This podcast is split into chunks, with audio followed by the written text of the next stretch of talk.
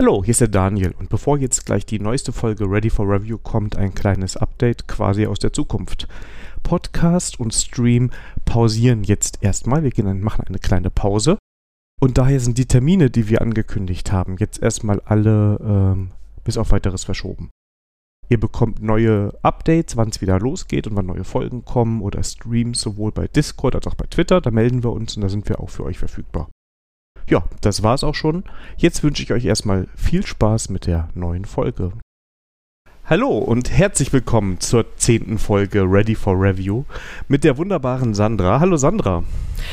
Ja, hallo Daniel. Auch du wieder. Wunderbar, dass du hier dabei bist, wenn es wieder heißt Triple X, ne? Triple X? Es ist Single X erstmal nur, oder? Weil zehnte Folge. Ja, aber dafür dreifach gut. Mega, ja. Also jetzt schon die Folge und ähm, unsere Stammhörer werden es wissen, wenn wir hatten jetzt eine Stunde Vorgespräch, das wird super. ja. ich, also wir haben natürlich wieder Sorge, dass wir ähm, zwei Stunden Podcast nicht vollkriegen, weil wir so viel im Vorgespräch besprochen hatten. Aber auf der anderen Seite, die Erfahrung zeigt, wir brauchen eigentlich keine uns keine Gedanken machen. Und zu diesen Vorgesprächen muss man auch gleich mal eins dazu sagen. Ne? Ich habe jetzt gerade erst erfahren, dass es anscheinend die Anforderung gibt, dass die Folge zwei Stunden lang wird. also was wir im Vorgespräch besprechen, sind immer andere Dinge. Aber wir kommen immer auf zwei Stunden, warum auch immer. Ja, geht ja ganz einfach. Ansonsten müssen wir nachher die Pausen so ein bisschen länger machen. oder so, oder so. Oder wir müssen Jingles einbauen, damit wir es künstlich verlängern. Aber ich glaube, das kommt dann auch nicht gut an. Ja, Jingles. Ja, da sagst du was. Bin ich die ganze Zeit am überlegen. Bei Herr Mieswitz wissen hatte ich so einen schönen. Mal gucken, irgendwann. Zur Triple X-Folge vielleicht. Die Triple X. Oh, da haben wir aber echt noch was vor uns. Ja, gut, aber das geht ja jetzt erstmal weiter so, ne? Also. Ja. Zack, zack, alle vier Wochen. Mindestens. Und nur unterbrochen von lustigen Streams. Ja, aber nicht das vorwegnehmen. Das müssen wir gleich. Äh, wir müssen ja schon hier unseren Prozess hier einhalten. Uiuiui. Meine Damen und Herren, kommen wir damit zur nächsten thematischen Gruß, äh, Leistung dieses Podcasts. Nein, noch nicht, oder? Äh, ja, auf jeden Fall, wir werden über Stream sprechen heute. Ja, ja. Aber sag mal so, wir können ja sagen, was wir haben. Wir haben Mittwoch heute, den 30.06. Und ja. wir haben uns davon erholt, dass Deutschland nicht mehr dabei ist bei der EM. Verdientermaßen. Ja. Eigentlich können wir. Genau. Hast du äh, die EM mit, mit, mitverfolgt oder warst du eher so nur, was in der Zeitung stand? Ich habe die deutschen Spiele alle geguckt und bei den anderen ab und zu mal rein, wenn das Ergebnis gerade spannend war. Ja, also ich, das ist bei mir auch so. Die Deutschen habe ich alle Spiele gesehen und dann halt zum Feierabend halt mal reingesippt. Und wenn es spannend war, habe ich weitergeguckt, wenn nicht, dann ausgeschaltet. Ready vor Freistoß. Ähm, nur um gleich ein neues Format reinzubringen. genau, Ready for Freistoß. Mit der nächsten Bundesliga-Saison werden wir dann einfach jedes Spiel nochmal im Nachgang kommentieren. Aber du bist doch wahrscheinlich fußballtechnisch eher so nur bei Turnieren oder guckst du auch so Bundesliga?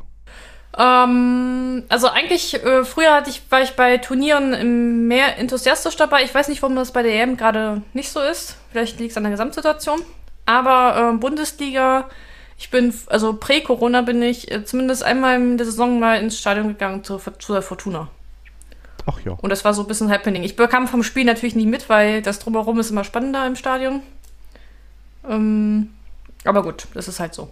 Da muss man auch sagen, selbst wenn man kein Fußballfan ist, einmal so ein Stadion sollte man sich, also nach Corona und wenn auch die Delta-Variante rum ist, äh, sie sollte man sich dann doch durch, sollte man sich mal angucken. Ist ganz interessant.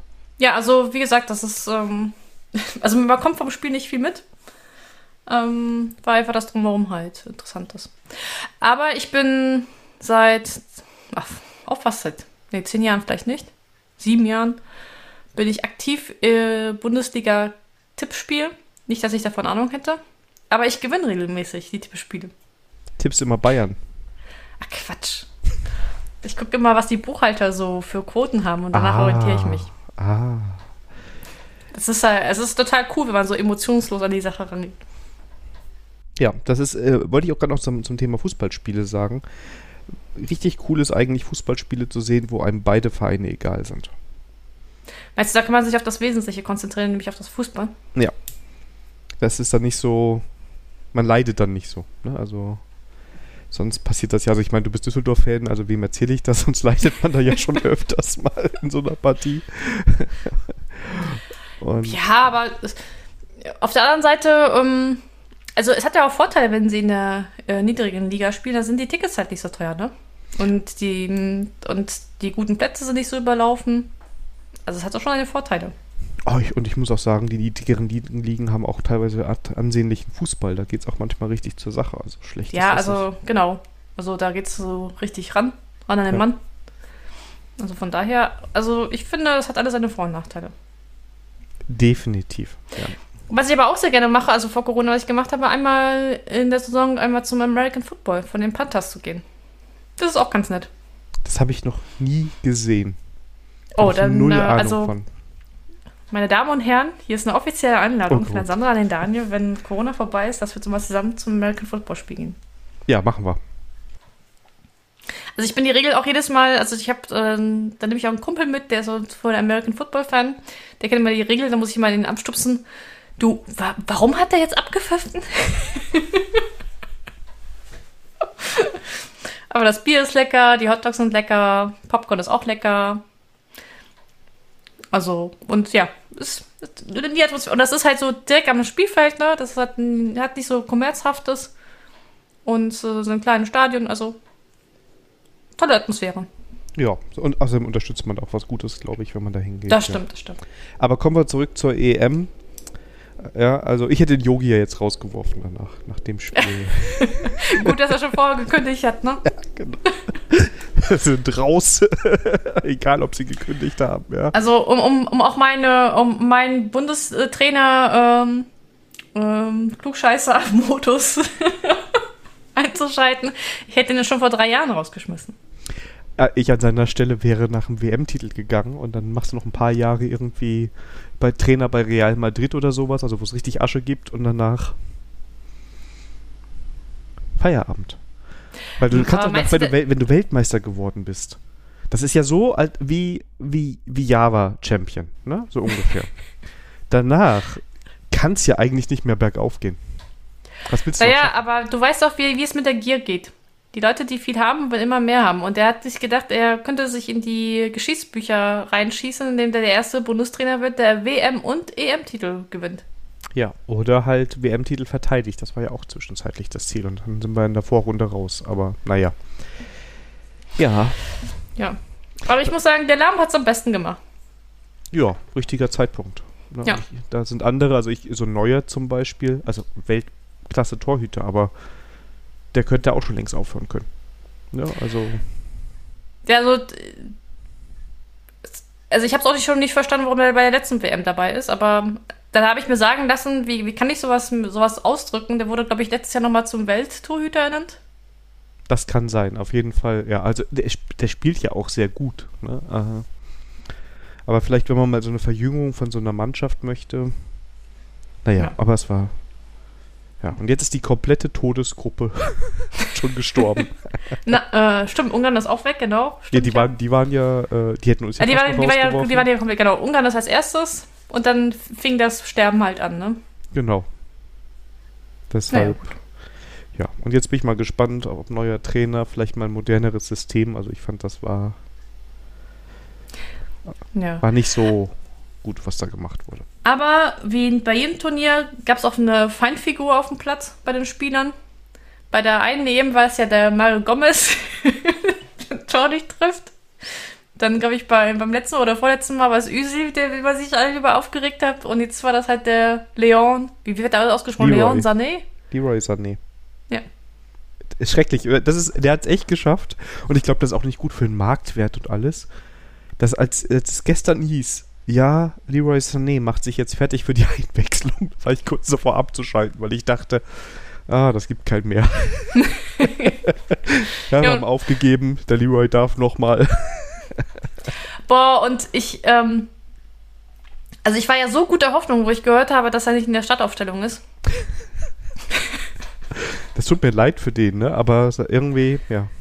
Ja, aber weißt du, auf der anderen Seite, äh, wer so viel Asche verdient, der tut mir auf der anderen Seite auch nicht viel leid.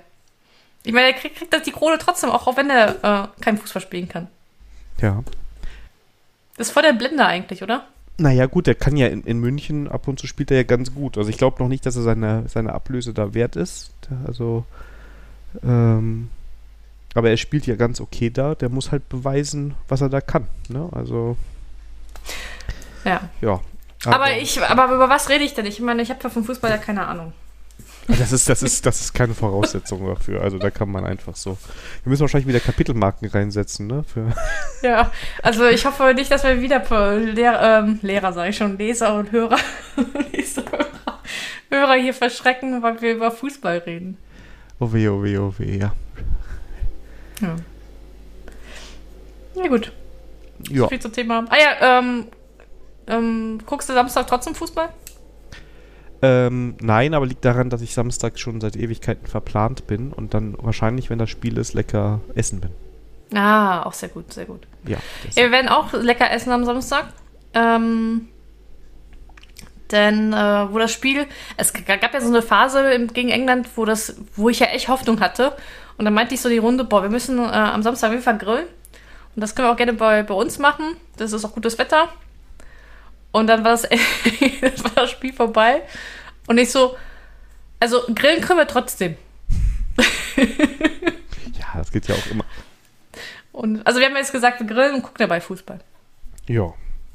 Aber ist natürlich immer geil, sobald Deutschland raus ist, lässt das komplette mediale Interesse an der EM massiv nach. Ja, und jetzt du bekommst wieder mit, was so im Bundestag so mal in den letzten zwei Wochen so mal schnell durchgewunken wurde, weil die Leute mit äh, Fußball gucken beschäftigt waren. Ja. Wobei momentan sind die ja alle mit Wahlkampf beschäftigt und eine Schmutzkampagne nach der anderen übereinander herzuziehen, von daher. Also eigentlich aus dem Grunde dürfte man keinen von den Großen wählen.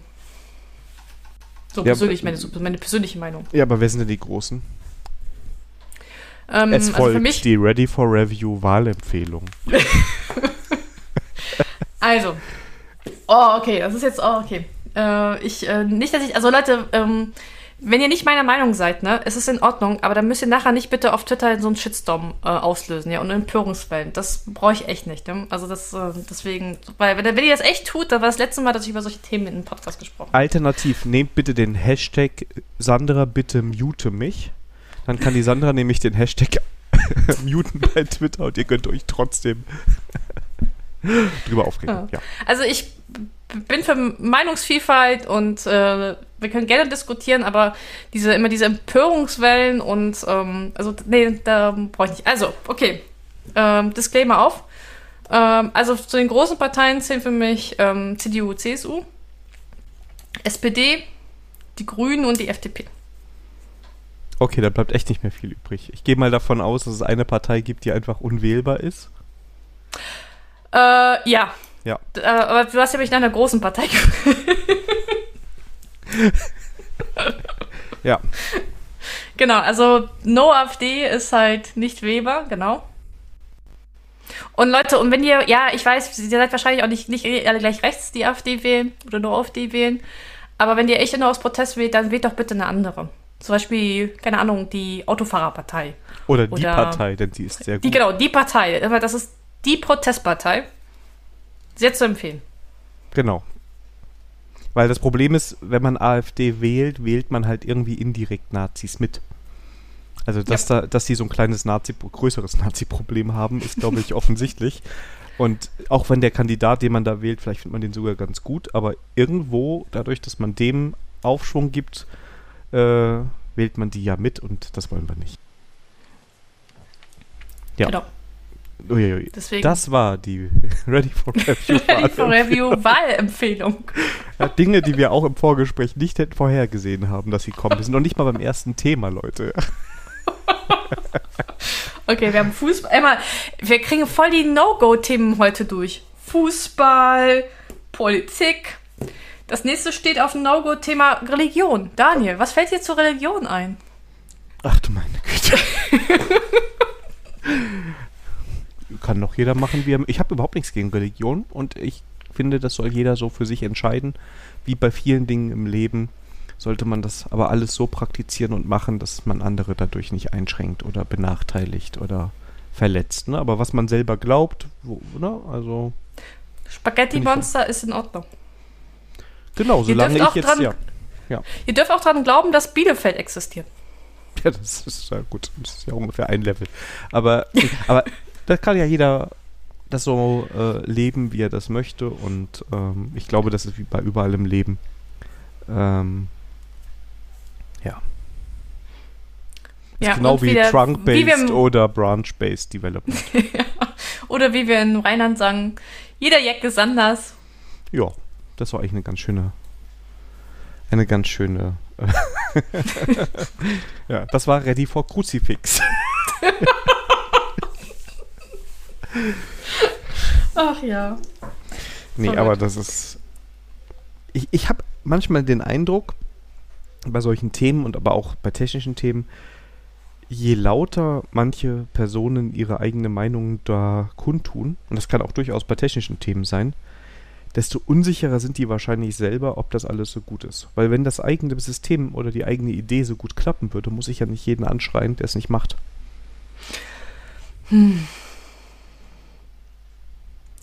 Oh, jetzt muss ich mir, das muss ich mal kurz drüber nachdenken. Ähm, ach, also, also, ja, ich weiß, also ich, also ich habe kein Problem, wenn Leute halt leidenschaftlich ihre Meinung vertreten, ne?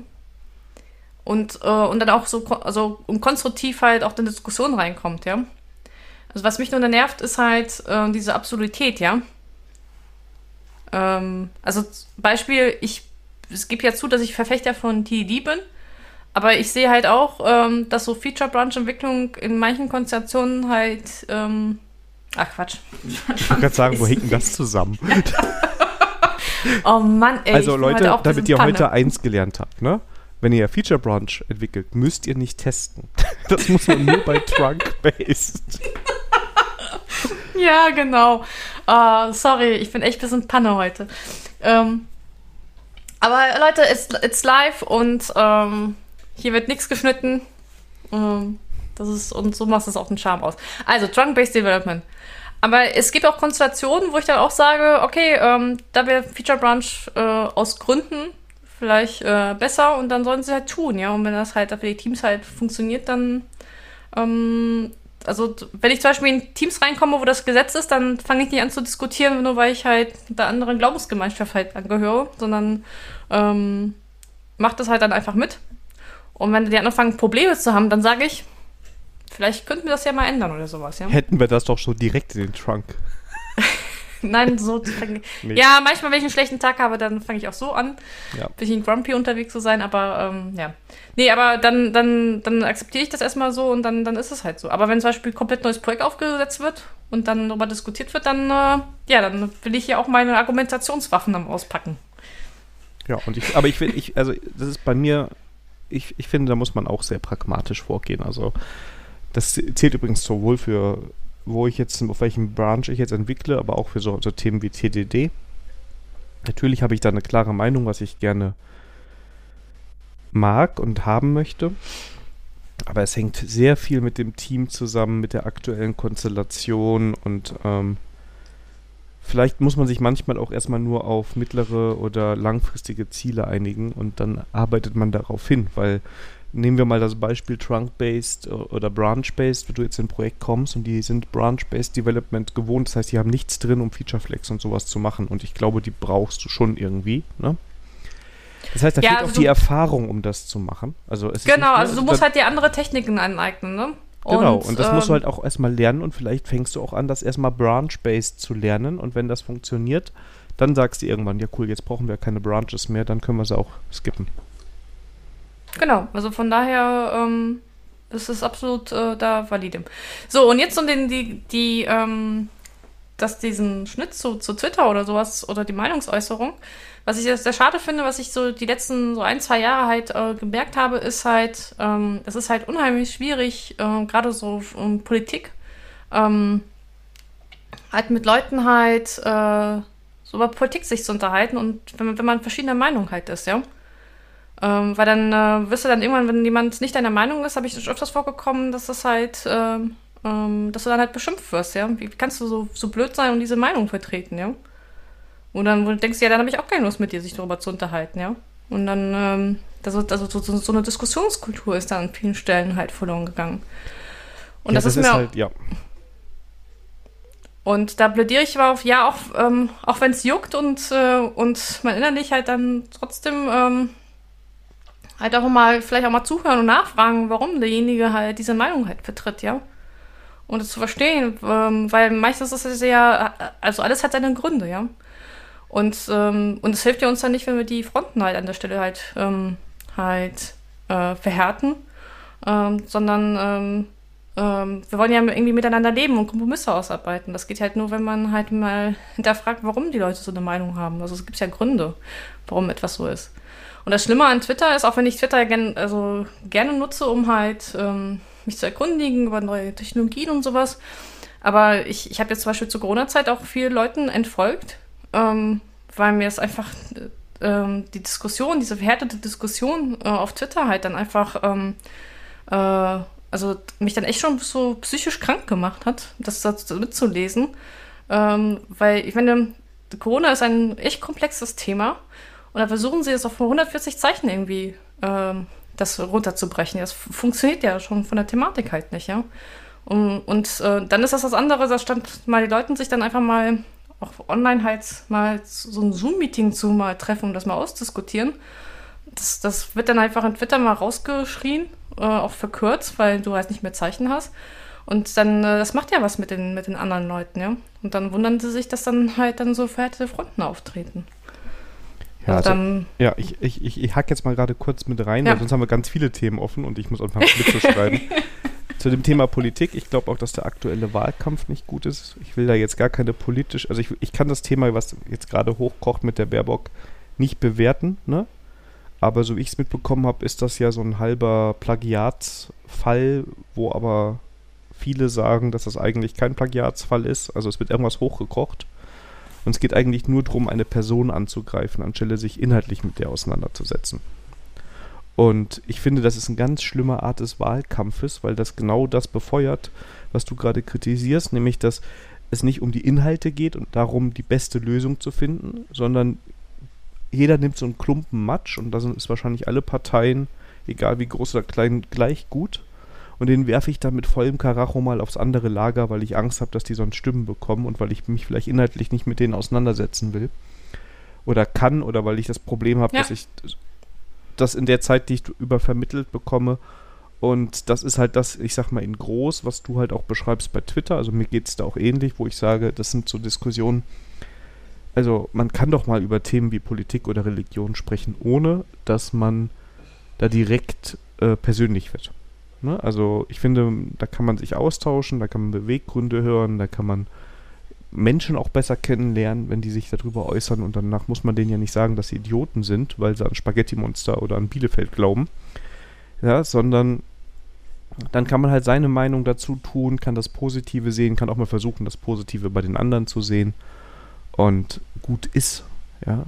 Ähm, und ich glaube, dass es daran so ein bisschen ähm, fehlt. Und das ist natürlich, was du durch Corona stärker hast, einmal bei Twitter, aber ich glaube auch in, in zahlreichen Chats und so ist die Gefahr schon groß. Ja, oder auch Familien. Ne? Ich will nicht wissen, wie viele Familien jetzt durch Corona halt ähm, jetzt verhärtete Fronten sind oder nicht mehr miteinander reden oder im Freundeskreis, weil ähm, da so eine absolute Meinung ist. Also allein die Diskussion, ob ich jetzt Team Lauterbach bin oder Team, was war das andere? Äh, Diskussion Team XXX, ja. Also. Ja. Ich bin in keinem Team, ja. Also. Team Ready for Review. Ja. ja. So, aber jetzt würde ich sagen, wir haben jetzt 25 Minuten gleich hinter uns. Ja. Also wir sind echt wunderbar in Themen abschweifen. Also, okay. genau. Mal schauen. Ich glaube, so viele äh, Kapitelmarken haben wir noch nie gehabt, bevor es zum eigentlichen Thema kommt. Okay, ich glaube, oder wir machen einfach Vorgeplänkere. Politisches Vorgeplänkere. Ja, und religiöses. und dann ging es auch noch mal kurz um Bran Feature Branches. da war sogar was Technisches dabei. Aber ich glaube, man kriegt die. Äh, und eine Gesellschaftskritik nochmal. Aber ja. Ja. So, und beim nächsten Mal retten wir die Welt, ne? Ja. Wenn du das machst, Sandra, um zum nächsten Ja. Thema zu kommen, bekommst du dann in dein Ticketsystem, das du E-Mail nennst, was reingestellt vorher. Wahrscheinlich. Ne? Also wenn ich mich, äh, mich, wenn ich das versuche, mit der Weltrettung auszusetzen, dann ja. Also das ist äh, sehr penetrant, ne? Ja, nee, also, du musst mir jetzt mal erzählen, worauf ich da gerade anspiele. genau. Und zwar, ähm, ähm, Axel hat ja einen neuen Rechner bekommen, hatte ich ja erzählt beim letzten Mal. Und da der ja ein Windows-Fanboy ist, ja, ihr fragt euch, warum das bei der Sandra jetzt kein, Kündigung, kein Kündigungsgrund der Ehe ist, aber ähm, ähm, ja, also ich habe ihn so kennengelernt und naja, jeder Mensch hat seine Schwächen und äh, damit kann ich ganz gut leben. Hat aber den Nachteil, dass ich dann äh, wahrscheinlich bis zu meinem Lebensende ähm, diesen Windows Family IT Support nicht, äh, nicht wegkriege. Na gut, lange Rede, kurzer Sinn. Ähm, und ich hatte vor viel, paar, paar Jahren halt in eine Office-Lizenz gekauft, aber das war so eine eBay-Office-Lizenz und die man, äh, ich glaube, die war da auch nicht so ganz legal. Ähm, das war so eine Volumenlizenz, was ich nachher jetzt dann herausgefunden habe, weil ich mich gewundert habe, warum sie nicht funktioniert, nur weil ich den Rechner jetzt umgesetzt, äh, um, um, ausgetauscht habe, müsste auch dieser Key da funktionieren. Und äh, früher war das so, dass man einfach dann irgendwann ähm, das über Internetaktivierung nicht funktioniert hat, hat man eine Telefonnummer angerufen und dann hat das dann, dann doch funktioniert, aber diese Telefonnummer gibt es bei Microsoft nicht mehr. Oh. Naja, und naja, und dann du kannst aber Office, wenn du es neu installiert, 30 Tage halt trotzdem äh, benutzen, musst du so einen nervigen Button. Und ich hatte keinen Bock, mich darum zu kümmern, dann habe ich gesagt, ja, Axel, klick weg und alles gut. Und dann war irgendwann so halt die 30 Tage fast abgelaufen. Und dann meinte er so, ja, Sandra, du musst dich darum kümmern. Ja, ja, ich kümmere mich darum, bla bla bla. Lass mich in Ruhe, gibt's Wichtiges.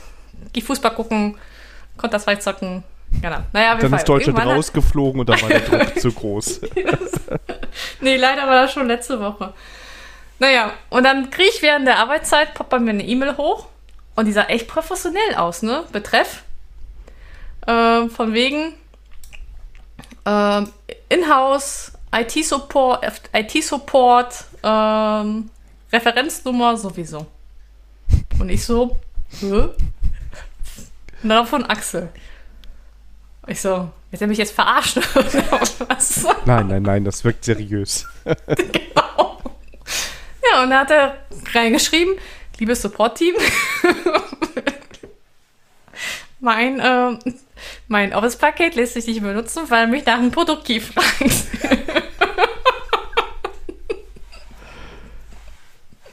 bitte um rasche Verarbeitung, weil ich das jetzt brauche. Und okay, okay, okay, da habe ich dann in der Mittagspause jetzt einen neuen Produktkey. Aber diesmal habe ich es ein richtiges, so wie es sein soll, Produktkey gekauft. Bei der Softwareeule.de. Ich habe vorher recherchiert, ob das auch wirklich ein seriöser Anbieter ist. Löblich. Ja. Und ähm, ja, da habe ich den halt zugeschickt und ja, da hat er erstmal das, das Ticket geschlossen. Und ja, ich hätte gedacht, so ein Produktkey eingeben ist ja kein Problem, ne? Und ja, Pustekuchen beim Abendbrot. Ähm, ja, das funktioniert nicht, da kommt eine Meldung, keine Ahnung was. Und ich so, ey, du musst nur ein Produktkey eingeben. Und dann meinte er echt u zu mir, sag, du hast jetzt zwei Möglichkeiten. Entweder gehst jetzt nach oben, fix das Problem in fünf Minuten und ich weiß, dass du das in fünf Minuten hinkriegst. Oder ich würde das jetzt einfach jetzt kaputt konfigurieren und dann hast du mehr Arbeit danach. Ja. Ja, und dann habe ich mir gesagt, weil ich Feierabend am Woche, dass ich das so Ja, was war, ähm, der alte Produktkey war noch irgendwie äh, drin und ja, durch Google, fünf, durch mein Google-Mantra, fünf Minuten habe ich das rausgefunden, wie man es macht und ja, Office-Paket läuft jetzt. Ja, aber so kommt man zum einem Ticketsystem, wenn es auch die Vorstufe ist, anhand einer E-Mail. Ja, aber kann man das bei Nextcloud nicht auch irgendwie sowas hosten oder nochmal schnell so ein Trello-Board? Ja, kann ich machen, aber ähm, da muss ich ja dann noch Support leisten, wie man so ein Trello-Board benutzt. Nee, danke. Ach so, ja. Ähm, Hast, äh, kann, kannst du jetzt wenigstens auch eine Rechnung stellen, weil das ist ja aufgerundet eine Stunde, oder? uh, obwohl, da gibt es auch eine schöne Anekdote mit äh, für Family IT Support Rechnung stellen. Ähm, äh, ich lasse ja meine, meine Autos ja mal von meinem Papa reparieren. Und da musste vor vielen, vielen Jahren bei mir Stoßdämpfer mal austauschen. Und da hat er bei mir dann hat er echt geflucht, weil Sto Stoßdämpfer austauschen ist echt kacke Arbeit. Aber gut, er wollte es unbedingt irgendwie seine Mechaniker-Ehre und nee, damit fährst du nicht zur Werkstatt, bla bla bla. Also selber schuld. Und da war irgendwie ein ganzes Wochenende mit beschäftigt. Und dann meinte er so, weil er so wütend war, weil das so scheiß Arbeit war. Ja, eigentlich muss ich dir das mal in Rechnung stellen, damit du das überhaupt wertschätzt, ähm, ähm, wie viel das eigentlich kostet, wie viel Geld du mit sparst. Und dann meinte ich nur so trocken zu meinem Papa. Also wenn du damit anfängst, ist kein Problem, aber dann fange ich dir auch die Stunden, die ich mit dir vorm Rechner sitze, auch in Rechnung zu stellen. Denn andere Leute zahlen mir dafür Kohle, dass ich neben denen sitze. Vom Rechner. Und glaub mir, Papa, du zahlst drauf. Wenn Sie eine IT-Firma IT sind und die Sandra günstig haben wollen, ja, könnten Sie das vielleicht mit so Werkstattdienstleistungen verrechnen. Das könnte, ganz heißer Tipp, könnte sich rechnen. ja. ja. Obwohl, ich weiß gar nicht, ob das ist. Ich habe jetzt, ähm, äh, ich, ich weiß jetzt, ähm, Kumpel war in der Werkstatt gewesen. Und äh, ich hätte mich echt voll gewundert, wie viel so Werkstattbesuch kostet, ne? Und da hatte mir so erzählt, ja, so eine, so eine ähm, Werkstattstunde in so einer Vertragswerkstatt von den großen Marken kostet 135 Euro vor oh, Steuer. Ja. Ja, und dann, also da kommt auch schon was gut zusammen. Ja, definitiv. Also das ist gut, das kommt jetzt nicht bei den Mechanikern an, aber da habe ich gesagt, okay, dann kann ich mir das gut erklären, warum die Werkstattbesuche so teuer sind. Ja. Aber, und jetzt komme ich schon zum zweiten Thema. Das war ja nicht alles, was bei euch im Haushalt passiert ist, weil die große Ready for Review Entscheidung aus der letzten Folge, ja, äh, die musste ja noch herbeigeführt werden. Ja, genau. Weil also, es ging, ja, du, erzähl du. Also, also ich habe den Axel äh, mein Okay gegeben, dass er sich einen neuen Grill kaufen darf. Nur damit ich heute was in der Sendung zu erzählen habe.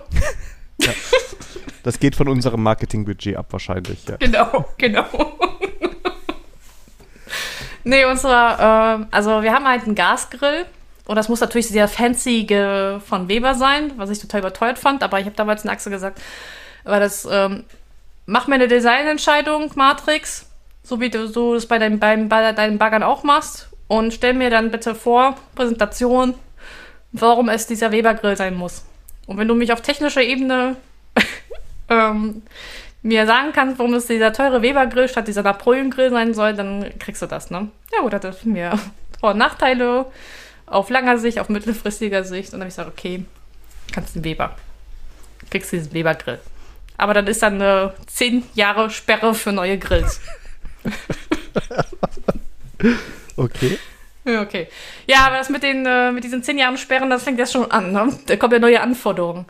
Äh, wie zum Beispiel, wenn wir segeln gehen, da wollen wir ja auch grillen. Und ähm, da muss ja so ein Reisegrill her.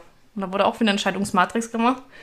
Ähm, wir hatten zwar damals noch einen kleinen Gasgrill für den Balkon gehabt, aber das hat mir dann meine Schwägerin geschenkt, weil, die so toll, weil sie auch, auch was gerne haben wollte. Dann habe ich gesagt, du, wir haben jetzt einen normalen großen Grill, dann brauchen wir den nicht mehr. Dann schenken wir den. Aber dann bin ich nicht bedacht, dass wir ja auch mal reisen gehen und da unterwegs auch grillen wollen. Und dann wurde halt ein Lotus-Grill angeschafft. Ist aber ganz nett.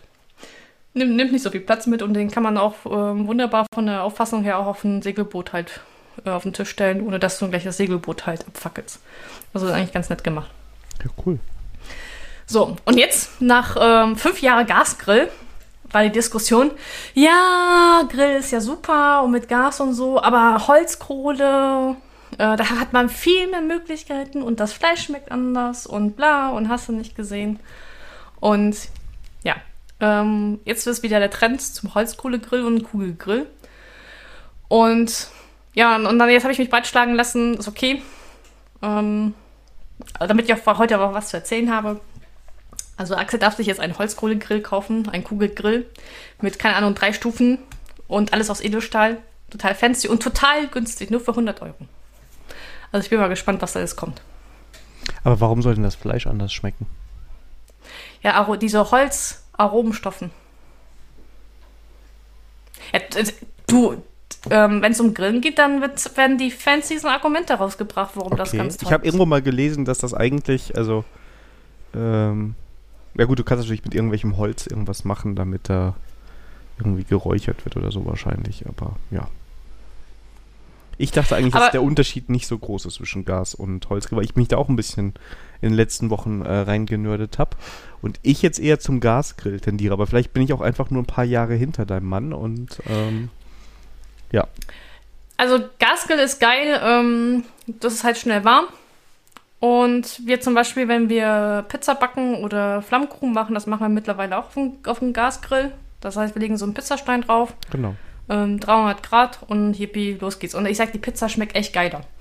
Also da ist auch die Kombination äh, Backofen mit Pizzastein kommt nicht den dran an den Gasgrill. Weil du die geile Pizza-Kombination auch nicht kennst, aber die kommt gleich. Wart mal ab. okay, Ohne Witz. echt Ich gespannt. habe das ganz geheime. Geile Pizza. wirklich. Ich glaube, wir müssen mal einen Pizza-Contest machen.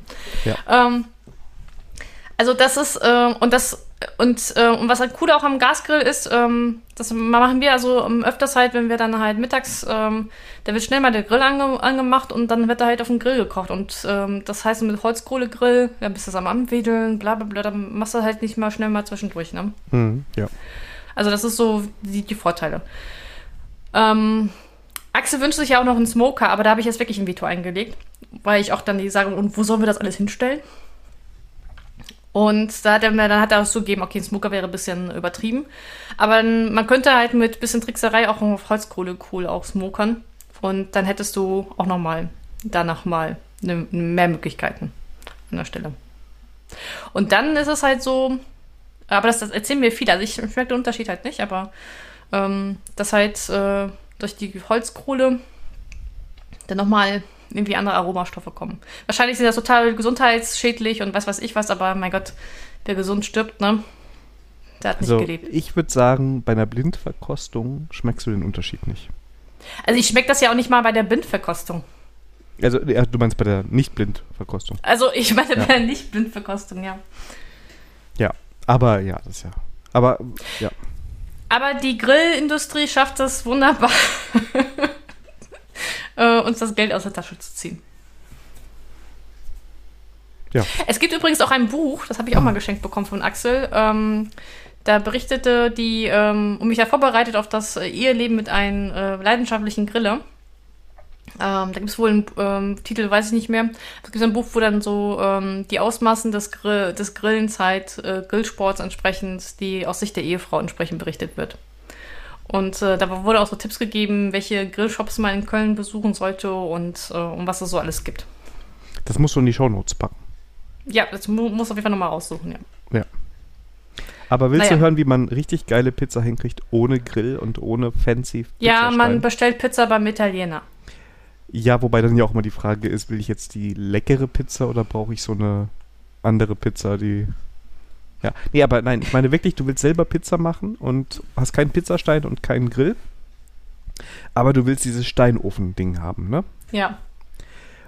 Und ohne Witz, es geht, also die ist ein bisschen umständlicher, sage ich dir jetzt direkt. Also wenn du für viele Leute Pizza machst, hast du verloren. Aber du machst einen Teig ganz normal, Hefeteig, ne? Schön dünn. Ja. Und haust ihn dann in eine Pfanne. Ach Gottchen. In der Pfanne backst du den quasi. Und zwar so lange, bis der von unten richtig aussieht. Ohne Witz. So mache ich Pizza. Das ist richtig geil. Das heißt, wenn die unten schon so dieses typische hast, wie du es von der Pizza haben willst, wenn du sie beim Italiener hast, ne? Ja. So, kann auch ein bisschen dunkel sein, jeder wie er das möchte. Das machst du alles schön ähm, in der Pfanne. Dann ist die auch unten, ist der Teig ja dann unten auch trocken. Du musst vorher ein bisschen Mehl in die Pfanne tun, damit das nicht festbappt. Ähm, dann, bevor du äh, das ähm, weiter verarbeitest, also du backst es jetzt nicht komplett durch, aber schon, bis das halt von unten gut ist. Kurz vorher haust du deine Tomatensauce und deine Zutaten auf die äh, und den Käse auf die Pizza drauf, in der Pfanne noch. Und danach nimmst du die Pizza da raus, wenn die also unten, von unten fertig ist, und tust sie nochmal kurz bei Oberhitze, am besten Grillfunktion, wenn du das hast, in deinen Backofen rein und grillst die von oben quasi oder backst die von oben fertig. Weil dann hast du von unten dieses Geile, wie von einem von Steinofenpizza, ne? Und Italiener, die das hören, wobei mein Italiener weiß, dass ich das so mache, der fand das cool, der macht das nämlich beim Grillen immer so. Wenn die draußen sind, ne, dann grillen die auch Pizza, aber egal. Und wie gesagt, dann die Pizza von oben fertig machen, das dauert ja nicht mehr so lange, da muss ja nur noch alles so ein bisschen heiß werden und der Käse schmelzen und dann hast du richtig geile Pizza. Problem ist, dass das dass du halt für jede Pizza eine Herdplatte und, und ähm, eine Pfanne brauchst. Das heißt, wenn du mehrere Ja, Pizzen machst, dann ist das ein bisschen umständlicher. Ja, oder aber so ähm, energietechnisch Haben, es, fühlt sich das irgendwie auch jetzt so ein bisschen schräg an. warum? Ja, ich muss Herdplatten anmachen, Backofen warm machen. Ging es jetzt um leckere Pizza oder um. Ja, ich, ich betrachte halt das, das Projekt halt von vielen Aspekten her. ja, und deine Anforderung bitte, ne? Vorab, nicht nachher die Bugs hinterher, ja? ja, schön vorher, ne? Und ansonsten, aber nein, also ich wollte nur einen Tipp geben, wenn da, äh, wer da so ein bisschen ähm, talentiert ist, der kann das mal machen und Ja, äh, wir können auch Fall. ein Video ähm, reinstellen bei YouTube, ähm, wenn die Sandra mich daran erinnert, dass ich ihr den Link schicke. Da äh, wird das gezeigt, wie man das in der Pfanne macht. Das ist richtig gut. Also, sag mal so, auf jeden Fall, das ist, äh, hört sich auf jeden Fall nach einer coole Alternative an, wenn du keinen Pizzastein hast. Ja, auf jeden Fall. Also wir haben noch so, so Bleche, wo man Pizza drin machen kann. Die sind auch schon gut. Aber du hast halt das Problem, dass du halt eine andere Hitze sonst hast in die Pizza ranbekommst, als wenn du die so in den Ofen reintust. Und wie gesagt, mein Italiener Ja. hat erzählt, die backen die Pizza auch, also wenn die grillen, dann machen die das auch quasi auf dem Feuer in der, in der Pfanne. Ah, okay. Also wir machen das jetzt im Grill, also wir tun halt äh, den Stein auf den Grill und lassen das also alles halt auf 300 Grad aufheizen. Und dann tun wir die Pizza halt direkt auf den Stein. Ist das jetzt aber so gut für die Umwelt, das ganze Gas, was da... Ich weiß nicht. Naja, ich meine, das ist Gas und keine, kein Braunkohlestrom, ne? Aber hallo, wir haben doch Ökostrom hier. Ich habe doch das Häkchen gesetzt. Ich möchte guten Strom. Ja, genau. Und du hast da auch so ein, so ein, so ein, äh, so ein braunes Kabel hinter der Steckdose, ne? Oder so ein grünes Kabel mit wirklich aus grünem Genau, Strom. und da holen wir nur den Strom raus. Ja, alles gut. Und ja, Ich genau. weiß gar nicht, ist Gas, ist Gas so wirklich so schädlich für die Umwelt? Also für, ich, ich glaube, bei Gas ist eher der Prozess davor schädlich. Und das Verbrennen dann ist, glaube ich, gar nicht mehr so schlimm. Aber keine Ahnung. Okay. Also, ja, da, da müsste ich mich jetzt mal erkundigen. Ja. Aber sag mal so, ähm, wäre, wäre mal, mal auszurechnen, was, was schädlicher ist, ne? Oder Also, was ja. Energie, mehr Energie kostet. Ähm, Und liebe Hörer, jetzt seid ihr gefragt. Ja. Naja. Ja, ach, ich, ich wollte ja eigentlich auch die E-Auto-Story, aber nee, das lassen wir. es ist nicht, ist nicht im Trello-Board. Tut mir leid. Mensch, das ist ja so wie bei Ikea einkaufen. Nur das, äh, nur das einkaufen, was auf dem Zettel steht. So gehen wir aber auch so einkaufen. Inzwischen. Nee. Doch. Also ich mache jetzt auch einen Einkaufszettel, weil ich, ähm, weil ich die ganzen Spontaneinkäufe nicht mehr habe, wie bei Corona, ne, sondern dann äh, muss die ganze Woche ja vorgeplant werden. Aber dann, wenn ich einen Axel dabei habe, da tauchen auch Sachen im Einkaufswagen, die nicht auf dem Zettel stehen. Ja, das passiert auch, wenn du, also wir machen das immer so, wir haben hier Siri im Haus und dann kann man halt, wenn, wenn was fehlt, Siri direkt sagen, dass sie das auf die Einkaufsliste setzen soll. Und ähm, dann haben wir halt alles, was wir so brauchen, auf der Einkaufsliste drauf. Kann man auch immer schön abhaken da am Smartphone.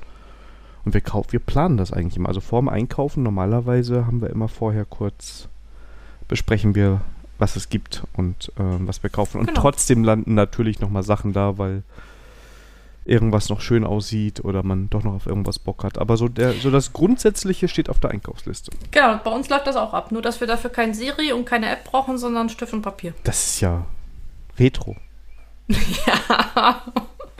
Nee, was bei Siri praktisch ist, also normalerweise wird mir auch Papier und so reichen, ist, du hast ja manchmal, dass du so zwei, drei Tage, bevor du einkaufen gehst, schon dir irgendwas auffällt, was du nicht jeden Tag brauchst, aber was mal langsam Zeit wird. Keine Ahnung, Müllbeutel oder sowas. Ja, ja. Ne, da machst du den letzten oder vorletzten rein und du willst eigentlich ja nicht dahin kommen, dass du einen Müllbeutel brauchst und keinen mehr hast.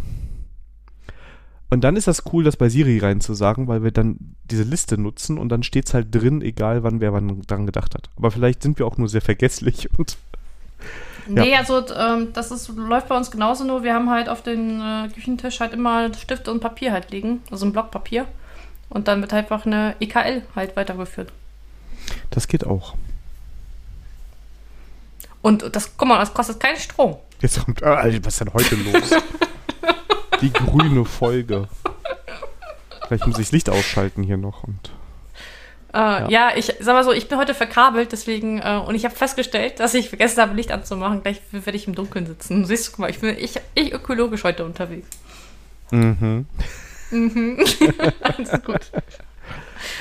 Ja. Nee, das ja. bin ich heute nicht. Aber egal. Macht ja, ja nichts. Es, es ist, manchmal ist es okay, wenn man sündigt. Ja. Dann ja. man geht dann beichten und dann ist gut. so, so machen wir das Katholiken. Ja, jetzt ist doch schon der Religiöse. Das Religiöse war vorhin, jetzt ist nicht mehr religiös. Nee, es, es, es, gibt für mich so, ein, so eine Anekdote, ähm, warum die Katholiken besser feiern können als die, ähm, ähm, als die Evangelien. Ja, die feiern halt Sündigen, dann gehen sie beichten, dann ist alles gut. Und bei den Evangelien sind sie ja ein bisschen Brüder unterwegs, weil sie sich nicht, nicht, bei, sich nicht vor die Beichte ablegen lassen können. Ach so. Ja. Ich weiß ja nicht, ob das was dran ist, aber das hat man mir so nicht. gesagt. Jetzt müsste man da tief in die religiösen, Religi das, das ersparen wir jetzt den Hörern. Ja, ja, ja, ich, ich sehe schon, ich, ich sehe schon dann im Feedback äh, Discord, ähm, dass ich doch bitte mal hier Theologiebuch sowieso nochmal nachlesen soll oder so. Genau. Irgendjemand von der evangelischen Kirche kommt da rein und sagt, ich höre das schon die ganze Zeit, aber jetzt war vorbei. Ne? Ge genau. Jetzt habe ich hier, jetzt hier den Bogen über, überspannt hier. Ja. Ready for Crucifix das passt zu der Idee, die ich hatte zu dem Titel auf unserer Webseite, dass wir den Titel einfach regelmäßig ändern. Und Ready for Crucifix äh, scheint ja bald zur Kategorie zu werden, wenn das jetzt so weitergeht. Also, das wäre cool. Hättest du so, so ein, ähm, ähm, wie so ein ähm, Random Word, dass jedes Mal was anderes kommt, ne? Ja, genau. Mal das ist gucken. cool. Da braucht man da dieses ja, hippe JavaScript für. Ja, alles gut. Aber wenn wir beim nächsten Thema Genau, ich habe ich jetzt selber die Überleitung gemacht. Ready for Review V2. Genau. Damit ist nicht die Rakete gemeint. Die, die Rakete hat es nicht geschafft. Die V2-Rakete. Ah, nee, ich meine, achso, die, die auch nicht. Äh, doch, die schon, aber die Rakete, die Ready for Review-Rakete hat es nicht geschafft. Doch, eine Rakete haben wir es auch auf der Webseite. Wo haben wir denn eine Rakete auf der Webseite? Oder hast du sie wieder weggetan? Warte mal, das muss ich jetzt überprüfen. Moment, das müssen wir jetzt mal sofort live und in Farbe überprüfen. Ah, verdammt, wer hat noch mal eine Rakete gehabt? Ja, das war ja noch, das war ja noch nicht V2. also jetzt nennst du unsere Webseite V2 und wir haben keine Rakete. ich kann gleich gerne live in der Folge da noch irgendwo die Rakete reinbauen, aber. Nein, ist in Ordnung. Ich, ähm, ist nur ungewöhnlich, ich, aber ich gewöhne mich dran. Morgen äh, habe ich es wieder vergessen. Alles gut. Außerdem ist es sogar schon V2.2 weil noch mal kleinere Änderungen dran gewesen sind. Aber ja. Aber die sind schön. Das freut mich. Mir hat's gefallen. Glück gehabt. Also wahrscheinlich kommen ganz viele auf die Seite und sagen, hat sich doch gar nichts geändert, aber es hat sich sogar sehr viel geändert. Ähm, ja, wir haben andere Farben jetzt.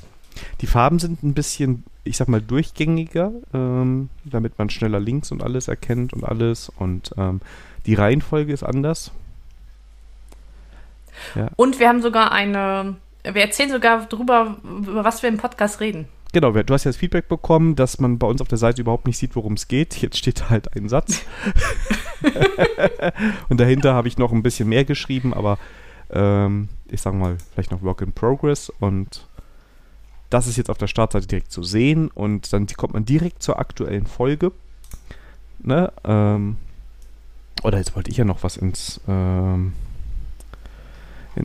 was anderes. Mal schauen, ob ich das noch äh, reinbringe, weil ich habe was Cooles eingebaut da. Ähm, ähm, für den Audio-Player.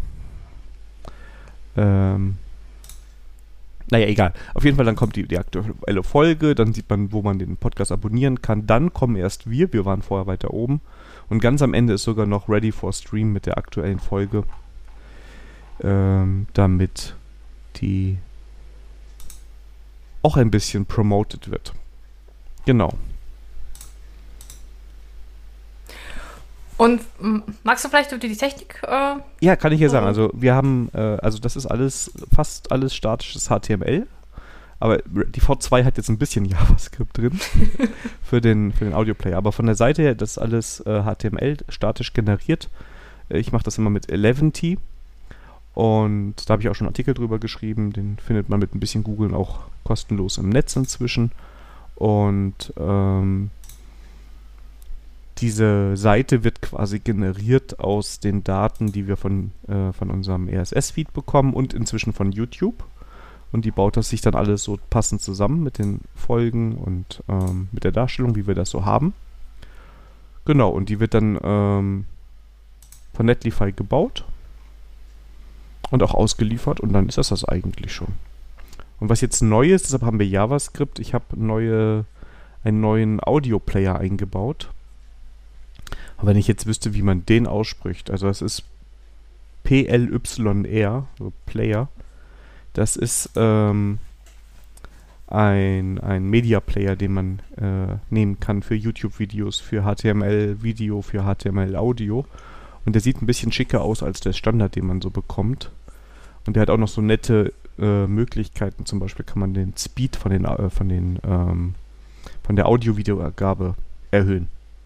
Und der sieht halt so ein bisschen, er sieht halt ein bisschen schicker aus und ist ein bisschen customizable und deshalb ist das so reingepackt. Und das Schöne daran ist, der ist, ähm,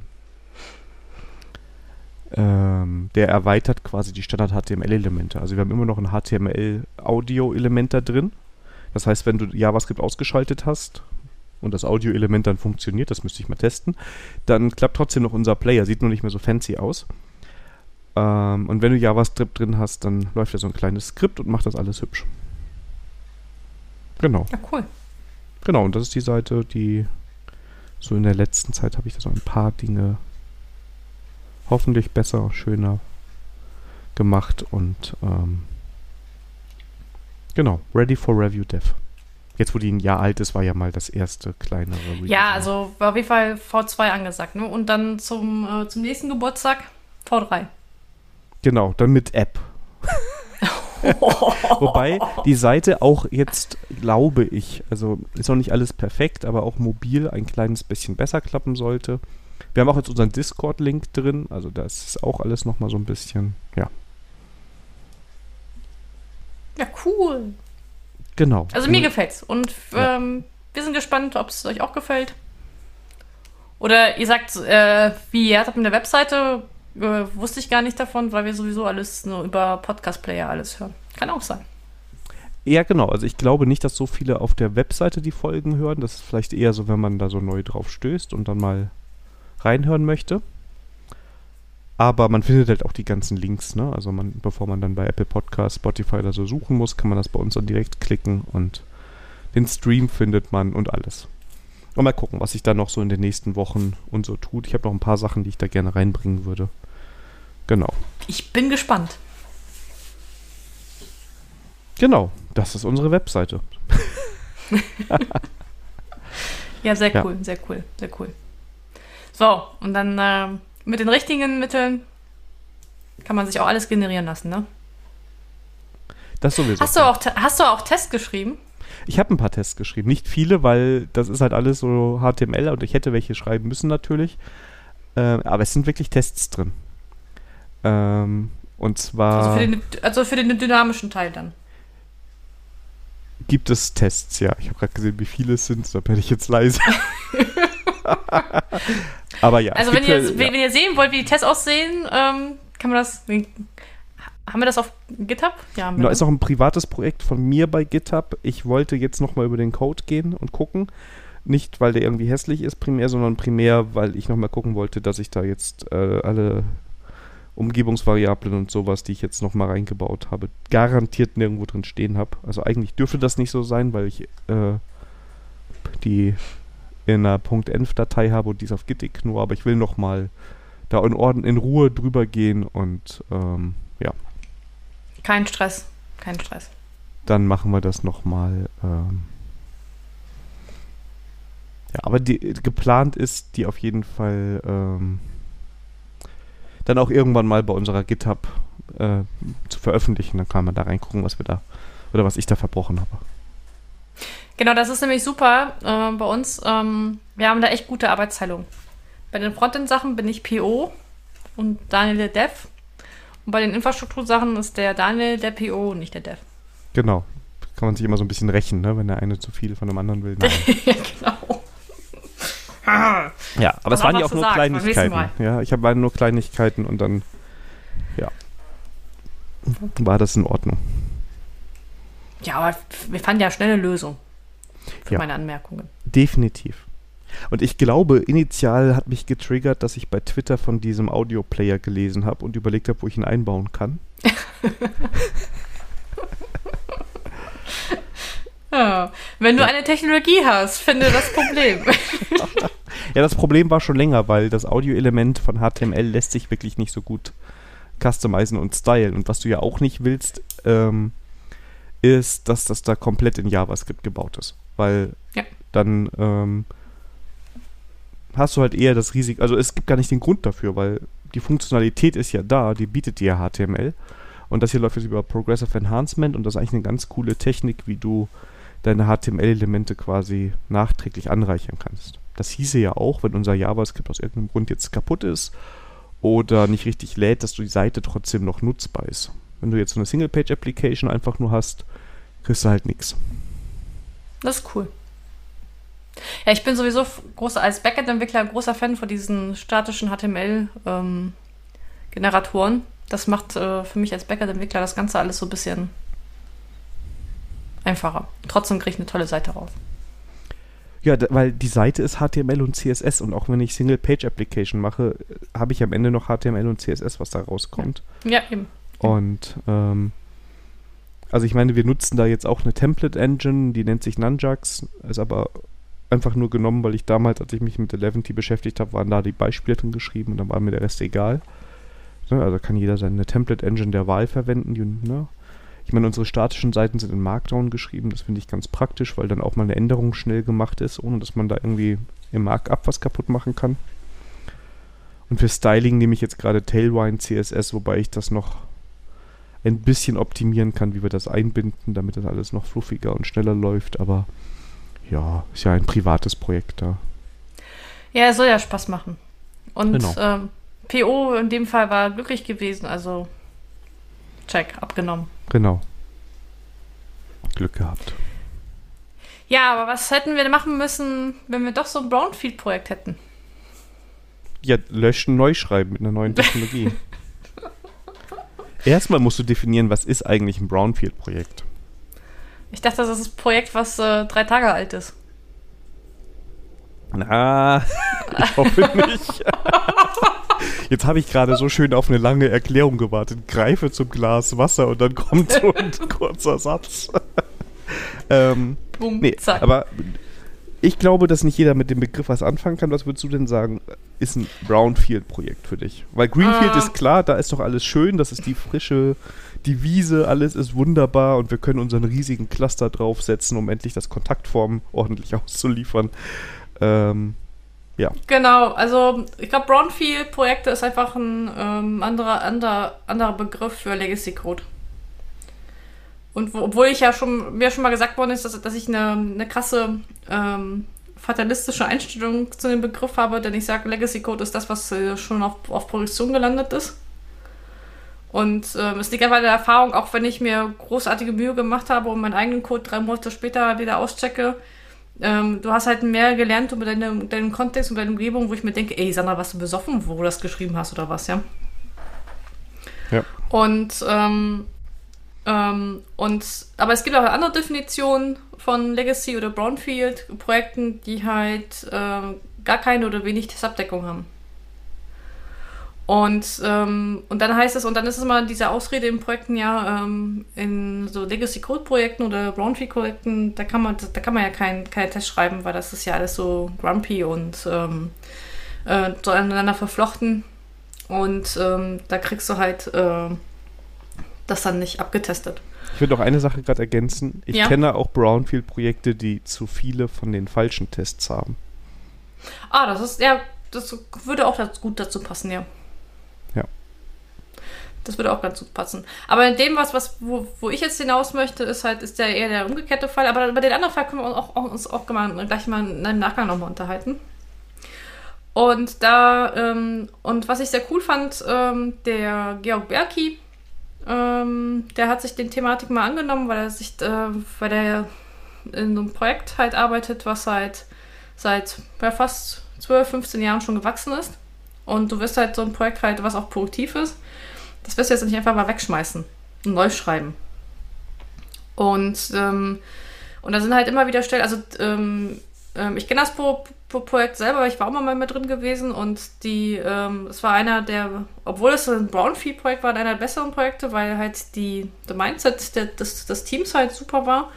Aber die hatten die Herausforderung gehabt, dass sie halt diesen alten Code haben und es halt Codestellen gab, die halt nicht unter Test waren. Und ähm, da hatte Georg sich halt dann auseinandergesetzt, ja, was habe ich denn für Techniken, um halt, wie er so schön nannte, also was ist auch ein Titel seines Talks, ähm, wo er auch dann auch, ähm, auch Artikel dazu geschrieben hat, wo man das auch, ähm, auch viel besser mit Beispielen halt nachlesen kann äh, oder anschauen kann, als wie ich das jetzt hier im Podcast erkläre, aber ich versuche trotzdem mal zwei, zwei, drei Techniken dann aufzugreifen. Naja, der Titel äh, seines Vortrages ist halt Grüne Insel ähm, in Brownfield-Stamm. Und es geht halt darum, wie du dir so eine, so eine Greenfield-Umgebung halt trotz Brownfield-Projekt halt dir ähm, äh, entstehen lassen kannst. Wo du halt im, ähm, im Code halt ähm, durch Refactoring dir, ähm, dir Stellen halt ähm, schaffen kannst, um dann halt dann zu refactoren, um das halt ein bisschen besser zu machen und dann entsprechend einmal Tests halt einzubauen, beziehungsweise halt peu à peu im laufenden Projekt halt ähm, halt zu gehen. Und das Coole ist, äh, er plant auch für dieses Jahr auch nochmal so, ein, so eine Fortsetzung von diesem Talk, wo man, äh, wo er mal zeigt nach einem Beispiel, wie man komplette Drunk Base Development machen kann und trotzdem eine peu à peu eine Technologie austauschen kann im Unterbau. Also das ist ein bisschen jetzt hier Teaser. Georg, jetzt hast du den Druck, den Talk auch fertig zu machen. ähm, also ich habe ich hab mit dem vor, vor, vor ein paar Wochen mal, de, mal darüber gesprochen, was er da vorhat und das war echt schon mega. Also ich freue mich echt auf den aus, ausgearbeiteten Talk. Ähm, aber äh, jetzt bloß jetzt kein Stress. Spät. ja. Naja, und da gibt es halt zum Beispiel so Sachen, ähm, dass man ähm, zum Beispiel Klassen hat, die äh, dürfen aus Gründen irgendwie die zum Beispiel nicht geändert werden, aber die sind halt vom von der Struktur her oder vom, ähm, so vor allem von der Struktur her so, dass man äh, sie gerne halt austauschen würde. Und da gibt es halt dann solche Techn Techniken wie zum Beispiel, dass man halt eine Rapper-Klasse drumherum baut und diese Rapper-Klasse dann halt ähm, äh, dann benutzt als Referenz in den restlichen Code und nicht direkt auf diese, diese, auf diese, ähm, äh, das nehmen wir auch Anemic Domain Model Class entsprechend dann nicht direkt dann zugreift. Und somit ähm, ähm, so kann man sich dann halt den, den äh, diese, dank der Rapper-Klasse, das dann halt den Code halt schöner und von der, vom Interface, also von den Methodenaufrufen halt gestalten ähm, und damit peu à peu entsprechend den Code drumherum halt schöner machen, ohne dass man diese Klasse äh, halt anpacken muss, die man nicht anpacken darf, weil sonst die Todesstrafe ähm, entsprechend ähm, auf einen zukommt, wenn man das dann doch tut. Oder die ähm, äh, nächste Geschichte ist, wenn man halt Refactor möchte und keine Tests hat.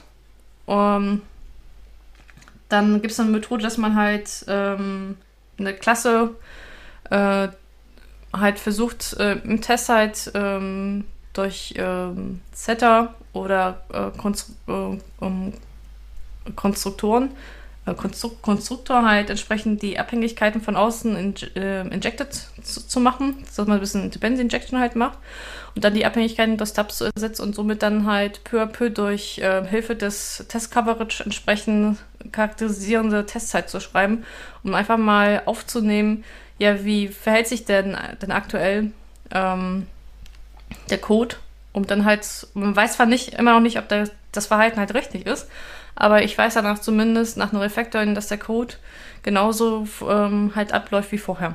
Und das ist dann auch schon mal auch ein Mehrwert. Mhm. Also ich weiß dann vor allem noch nicht, ob das alles richtig ist, aber ähm, auf der anderen Seite, wenn in dem Bereich kein Bugs ähm, gemeldet worden ist, dann kann man erstmal davon ausgehen, der Code ähm, läuft erstmal, das ist schon richtig so, wie der halt gerade läuft. Ja.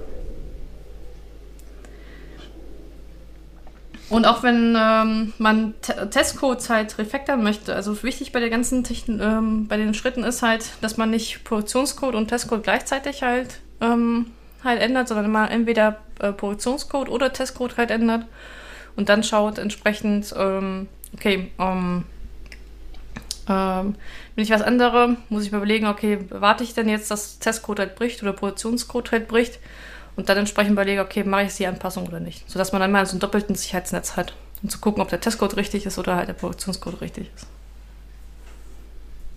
Ja. Ist doch schwierig, so Techniken zu erklären ohne Codebeispiele, ne? Das stimmt. Aber die, die Idee ist ja eigentlich, ist ja dieses, was du schon am Anfang gesagt hast, mit diesen grünen Inseln, das, worum es eigentlich geht. Man muss halt gucken, wie schaffe ich es, dass da so sichere Inseln entstehen, an denen ich mich orientieren kann, die ich vergrößern kann, ne, die so eine aggressive es Expansionspolitik starten können. ja, ja genau. ähm, wo man auch vielleicht zeigt, wie können wir das auch besser machen und besser testen, ne? Weil ich kenne auch die Brownfield-Projekte, wo dann das Problem ist, warum auch immer, der, der, die Tests laufen ewig, ne? Es ist nicht damit, es ist nicht so einfach flüssig damit zu entwickeln. Und ähm, dann kann man ja auch mal überlegen, okay, können wir das vielleicht anders machen? Also ohne dass wir die alten Tests verlieren. Ne? Also dann schafft man auch wieder so eine äh, grüne Insel. Ich glaube, äh, was man dann nur vermeiden muss, sind irgendwie so 50 Shades of Green. Dass jede von diesen kleinen Inseln ähm, eine andere Methodik oder ein anderes Vorgehen oder andere Technologie oder am besten noch ein eigenes Testframework verwendet. Also ich glaube, da gehört sehr viel Disziplin im Team auch dazu, dass man sich einig ist, wie schaffen wir es denn jetzt hier ähm, bessere Bereiche zu schaffen im Code. Ja, und sag mal so, und wenn deine ähm, Inseln halt immer größer werden, das bedeutet auch, auch dann aus meiner Sicht, dass du auch an den Testcode halt refactoren musst, ne? Ähm, ist das noch ähm, sinnvoll, dass die Tester drin stehen oder sind sie dann vielleicht mit anderen Aspekten halt mit ähm, schon mit abgetestet? Oder muss ich Test äh, oder sind meine Tests vielleicht zu groß? Dann muss ich sie halt ein bisschen ähm, ähm, halt wieder aufsplitten. Also auch da, so wie ich halt Produktionscode äh, immer wieder halt in Refactoring halt bringe, ähm, in so diese Refactoring-Schleife halt bringe, da muss ich auf jeden Fall auch, ähm, auch den, den Testcode halt darunter bringen. Ja, das ist aber ein schwierig, äh, das finde ich jetzt, also ja, das klingt sinnvoll. Ich frage mich, ob es so gut ist. Also, und ich glaube, die Herausforderung ist es, den richtigen Zeitpunkt zu finden, wann ich anfange, den Testcode aufzuräumen und da wieder ähm, Dinge zu ändern. Weil erstmal ein Test, der mir in irgendeiner Form Sicherheit gibt, ist ja erstmal was Gutes. Genau. Also das wäre zum Beispiel so ein charakterisierender Test, ne? wenn du nicht weißt, wie das halt, ähm, was er tun soll oder nicht. Ähm, aber ähm, wenn du halt länger an den Code halt dran bist, dann vielleicht äh, kennst du, aha, okay, das ist so eine bestimmte Fachlichkeit oder jemand erklärt dir das, ja. Und dann, ähm, dann vielleicht benennst du halt, also ich meine Refactoring wäre zum Beispiel auch eine Umbenennung einfach, ne? Okay, okay. Also ich, es klang jetzt für mich gerade erst so, als würdest du Code weg, äh, Tests wegschmeißen oder. Ja. Ähm, ähm, also ich schmeiß manchmal auch Tests weg, äh, wenn ich merke, dass ähm, ähm, ah, also wenn ich merke, dass ich ähm, vielleicht Aspekte, also wenn ich anfange, also wenn ich halt zum Beispiel so einen klassischen Unit-Test habe und der eine Klasse an für sich halt testet und ähm, dann merke, dass ich dieselben Aspekte, aber vielleicht einen größeren Verbund an Klassen mit, mit abteste, weil sich das aus dem TD sich so gerade so entwickelt hat, ja. Ähm, dann kann sein, dass ich diesen kleineren Test halt dann doch wegschmeiße, weil das halt im größeren Kontext halt mit abgetestet wird. Also, oder abgetestet wird, weil das dann ähm, durch das ähm, durch das Weiterimplementieren des Features halt ähm, ähm, man merkt, okay, dieser Aspekt oder dieser Use Case ist halt in einem anderen Test halt besser mit abgetestet. Okay, okay, das ist jetzt, also es wird langsam schwierig. ja, es wird schwierig ja. in der Code. Das ja. ist, ähm, also wie, ähm, das ist, das ist eine, man, ich habe das mal als gutes Beispiel bei, ähm, bei dem Vortrag von ähm, the, Three Schools auf DDD mal gesehen, der so verglichen hat, ähm, so DDD-Ansätze. Und da gab es halt bei manchen, als äh, bei einer ähm, äh, Schule halt, wo man dann anfängt, halt mehrere Aspekte mehrmals abzutesten, wo man dann gesagt hat, okay, vielleicht muss man an der Stelle halt aufräumen. Können wir aber auch verweisen. Vielleicht aber ja, auch, ohne Code. Ja. Ohne Code zum Beispiel ist es halt jetzt schwierig zu zeigen. Aber vielleicht kann man auch hingehen und sagen, okay, wir haben jetzt diesen Teil unserer Anwendung. Ähm, der ist irgendwie, da trauen wir uns nicht so richtig dran. Dann könnte man eigentlich auch nochmal die Schiene doch gehen und auch vielleicht nochmal den Product Owner mit reinholen und sagen, hey, lieber Product Owner, guck doch mal äh, mit uns hier drauf, was sind eigentlich die Anforderungen gewesen? Und das auch als als, als Schritt nehmen, dass man die Dokumentation ein bisschen anpasst, dass man das vielleicht nochmal sammelt, was ist wichtig für diese, für diesen Teil der Anwendung und dann ist es auch leichter, die, die Tests dafür zu schreiben. Ähm, ja, das gebe ich auch. Aber mir ist gerade durch den Kopf gegangen, ein gutes Beispiel, wo man Tests halt wegschmeißt. Ähm, zum Beispiel, wenn du ähm, gucken möchtest, ob Mapping halt von einem Datentyp, äh, also Datenstruktur in die nächste halt im größeren Verbund und du hast äh, viele Fälle, Fälle. Ähm, und das wäre zum Beispiel, habe ich mal auch Tests gesehen, die das zum Beispiel von Controller-Ebene halt abtesten, dass sie halt von außen halt ganz ähm, schwergewichtige Tests halt aufbauen, vom Setup her. Und dann halt alle möglichen Kombinationen von außen halt Anträge, um dann halt intern irgendwo eine, gucken, ob eine Mapping-Funktionalität halt funktioniert. Ähm, und aber gleichzeitig gibt es dann kleine, fein granulare Mapper-Tests, die das auch mit abtesten. Und dann würde ich zum Beispiel diese großen Controller-Tests halt wegschmeißen, weil ähm, die, die, nur den Aspekt, diesen inneren Aspekt halt von ähm, abtesten, das Ganze halt komplizierter machen. Und eigentlich äh, diese Funktionalität ähm, in den kleineren, ähm, diesen kleineren Einheiten halt schon gut mit abgetestet worden ist. Dann könnte man nur überlegen, ob man zumindest testet, dass die Mapper auch verwendet werden. Genau, ja. genau. Also ja, da, genau, das würde ich lassen. Das ist, ob die Mapper generell benutzt werden. Aber ob alle mögliche Kombinationen, äh, was ich brauche, um, um, um, zu gucken, ob der Mapper halt da durchläuft, ähm, also ob alle Cases halt dann durch dann noch durchgetestet werden. Das ist, Klassiker ist so Enam, ne? Wenn hm. bestimmte Enam-Werte halt. Da willst du ja gucken, ob alles, alle Enam-Werte irgendwie abgefrühstückt werden. Dann würde ich das, ähm, dann solche Tester da wegschmeißen. Ja. Oder du nimmst einen Teil des Testinputs, äh, verfeinerst nochmal ein paar Randfälle bei deinen Mapper-Tests, je nachdem. Ne? Also manchmal hilft das ja auch und sagt, okay, ich ziehe jetzt diesen Teil, wo es eigentlich nur um den Mapper geht, in den Mapper-Test direkt rein. Dann kann ich das dedizierter testen und ähm, ja, doch, dann kann man es rauswerfen, das stimmt. Vielleicht manchmal muss man auch, man muss sich auch mal von Code und wahrscheinlich auch von Tests einfach mal trennen. Also irgendwann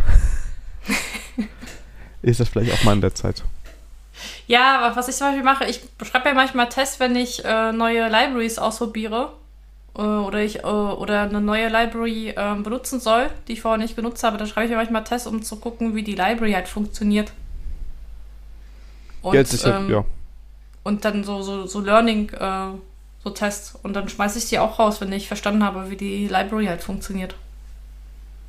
Das ist ja für mich auch eigentlich ähm, wir, wir, sprechen ja ein anderes Mal über diesen Artikel, den ich dir hatte, aber es ist ja auch oft diese Argumentation gegen TDD, dass du das ja nicht machen kannst. Ne? Ich weiß noch gar nicht genau, wie die Library funktioniert, wie soll ich einen Test dafür schreiben.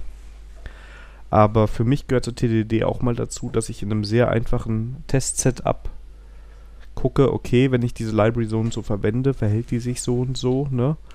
Klappt ja. das so und so? Und dann habe ich vielleicht Tests, die ich nachher wegwerfe. Aber es ist besser, ich habe das über Tests gemacht, als wenn ich schon meine halbe Implementierung fertig habe, wo ich irgendwas zusammenkopiert habe aus drei Readmes und ähm, dann irgendwie sage, ja gut, jetzt ist das ja ungefähr die Implementierung und Tests, ach, brauche ich ja nicht. Ja, genau, genau. Und ich habe dir aus Erfahrung heraus, ähm, also zumindest in den, in den, Teams, wo dieser Ansatz gefahren worden ist, die waren immer äh, äh, buggier, also buggier, also more buggy als die Sachen von den Leuten, die Test First gemacht haben. Ja.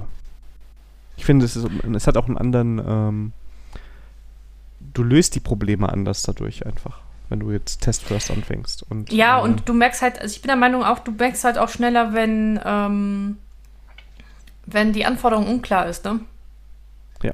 Weil wenn, wenn, du, wenn du schon die Tests nicht schreiben kannst, wie, ähm, das ist immer ein Zeichen, entweder hast du die Anforderung nicht verstanden oder da ist noch irgendwo noch ein noch ein Loch. Und du kannst ein schönes Spiel im Pair oder Mob draus machen. Ja, das stimmt. Ne, also wenn ich jetzt, ne, ich schreibe dir den Test und du machst die Implementierung. Genau. Ja, und dann kann man da wirklich lustige Sachen mitmachen. Ähm, wenn, da muss aber die, die, Chemie im Team stimmen. Ne? Also wenn es da schon Spannung gibt, würde ich das nicht machen. Ähm, aber wenn man so, ich sag mal, auf Augenhöhe da unterwegs ist und ähm, das nicht als, also das nicht den falschen Hals bekommt, ist das eine schöne Variante. Da äh, hatte ich schon mit manchen Teams ein bisschen Spaß mit. Ja, das stimmt. Das kommt, aber das geht auch noch. Naja, und ähm, aber um solche Techniken und mehr Techniken, also ähm, äh, also wenn man so einen Nachschlagewert braucht, um solche Techniken halt für solche Legacy Code Projekte halt ähm, und diese grünen Insel, da ist von Michael Feather das Buch, eigentlich ein Klassiker, ne? Working Effectively with Legacy Code. Mhm. Das ist von 2004, aber finde ich immer noch ähm, sehr lesenswert. Um da halt Ideen zu kriegen, wie man halt das dann ähm, halt sich so eine grüne Insel schafft. Ja, und ich will noch einmal betonen, es ist wirklich wichtig, das im Team zu machen und auch zu besprechen. Sonst passieren komische Dinge in der Codebase. Wenn jeder versucht, sowas zu machen. Ne? Also dann lieber mal gucken, okay, wir haben das und das ist jetzt Legacy Code und ja, es ist nicht das tolle Framework und ne, sich mal hinsetzen als Team zusammen und überlegen, okay, wie kommen wir da jetzt schrittweise raus, ohne radikalen Schritt alles löschen, alles neu machen oder was auch immer. Ja, ja. Äh, die Kommunikation, ne? Ja, aber das ist ja, das ist ja, also ich, für mich scheitern Softwareprojekte ganz selten an Technik. Das ist meistens. Ja, das sowieso. Das stimmt, das stimmt. Das ist, ähm, es ist, es ist immer Kommunikation. Ja. Von daher. Ja, aber wenn du doch Legacy Code hast, und das mit dir mitschleppst. Was passiert dann? Dann hast du technische Schulden. Yeah. ja, die hast du eigentlich in jedem Projekt, würde ich sagen. Ja, also das Schlimme ist ja, technische Schulden sind ja erstmal per se nichts, äh, nicht Schlimmes. Du kannst ja halt damit auch ähm, Zeit halt schnell einkaufen, aber die werden halt zum Problem, wenn du das wie so ein Kredit halt nicht abbezahlst und aufräumst, sondern halt mit dir rumschleppst, ne? Genau, ja. Also das ist ja das Kernproblem eigentlich dabei. Ne? Also es ist immer so schön zu sagen, ja, können wir jetzt machen, wir verzichten heute auf Tests und wir schreiben das schnell runter, dann haben wir dieses Feature und dann ist alles gut und der Stress ist weg. Die Frage ist immer, ist, also ist jedem bewusst, dass man da gerade technische Schulden äh, eingeht, weil der PO, der gestern noch das tolle Feature unbedingt äh, im, im Review haben wollte, der äh, jammert dann zwei Monate später darüber, dass er jetzt irgendwie den, in Anführungszeichen, Refactoring-Sprint aufgeschwätzt bekommt. Ja. Wobei man auch ja. darüber sprechen könnte, dass das Unsinn ist, einen Refactoring-Sprint zu machen, aber das ist ja heute nicht das Thema. ähm, genau. Also ich finde, technische Schulden muss man klar kommunizieren und auch klar vielleicht schon beim Eingehen der Schulden den Plan haben, wie man die wieder abbezahlt. Ähm, genau, und deswegen, ähm, äh, wenn ich eine Diskussion gehe mit dem PO, dann ähm, sage ich dann halt, ach so, wenn wir es vernünftig machen wollen, dann ist der der Weg. Wenn wir, weil wir Liefertermin haben, können wir den, aber das bedeutet, dass wir dann ein Ticket schreiben, dann schreibe ich auch gleich ein Ticket, das halt, und das muss dann halt auch Zeit da dann auch eingeplant werden. Ja. Und wenn dann halt, ähm, äh, und dann, äh, oder wenn neue Feature kommen, die dann halt drauf aufbauen, dann sage ich, ja, können wir machen, aber ähm, ähm, wir werden schneller, wenn wir erstmal diese technische Schuld halt aufheben. Und dann, wenn man halt, ich habe die Erfahrung gemacht, äh, bei guten POs, wenn du denen erklären kannst, ähm, was aus Business Value Sicht das äh, gut ist, ähm, diese technische Schulden abzubauen, welchen Benefit das bringt, dann lassen sie sich meistens damit, damit auch sich reden. Ja, weil das wäre jetzt mein Einwand gewesen. Ich bin, ähm, wenn ich in der PO-Rolle bin, ein riesiger Gegner von rein technischen Stories ne, komm, wir bauen mal einen neuen Kubernetes auf, wenn das kein Business Value hat, wenn das einfach nur Technik ist. Ähm, also es gehört für mich immer dazu, dass dann Kundennutzen dabei ist. Und deshalb sind diese technischen Schulden eigentlich was ganz Schlimmes, weil wenn das Feature ja irgendwie da ist und läuft, musst du halt überlegen, wie so behebe ich jetzt diese technischen Schulden. Ne? Wenn das dich so sehr stört, dass du das weghaben musst. Genau, aber das ist halt, ähm, das, das, das, also ich versuche das immer klar zu kommunizieren. Das können wir gerne so machen. Äh, wenn wir aber folgendes Feature halt angehen, dann müssen wir dieses, äh, dieses technische Schuld halt, das ist meistens ein eigenes Ticket, halt dann aufräumen oder dann wird das halt in, dem, in diesem neuen Ticket halt mit aufgenommen und dann muss das entsprechend halt mitgemacht werden. Fertig. Und dann, und dann habe ich auch kein Problem, da technische Schulden mit aufzunehmen. Schlimm ja. ist es halt, wenn dann, äh, dass dann halt dieses Versprechen halt nicht eingelöst wird von PO. Aber das ist dann für mich auch ein Vertrauensmissbrauch. Äh, und das führt auch dazu, dass ich dann auch irgendwie dann auch nicht gewillt bin, dann solche Abkürzungen dann in Zukunft zu gehen. Ich finde, das sollte man die sollte man einfach auch als PO meiden. Also es gibt natürlich immer, also äh, wie bei allem, was wir sagen, es ist ja nicht allgemeingültig. Nein, es ist immer Man muss sich trotzdem ne? fragen, will ich jetzt gerade, muss das jetzt unbedingt im Review sein? Wenn das die Motivation ist, technische Schuld einzugehen, dann würde ich sagen, nein, weil das ist so teuer. Ja, wird schlecht, ist, ist ein scheiß Zinssatz. Macht das nicht. Äh, ja. Und Also, ja.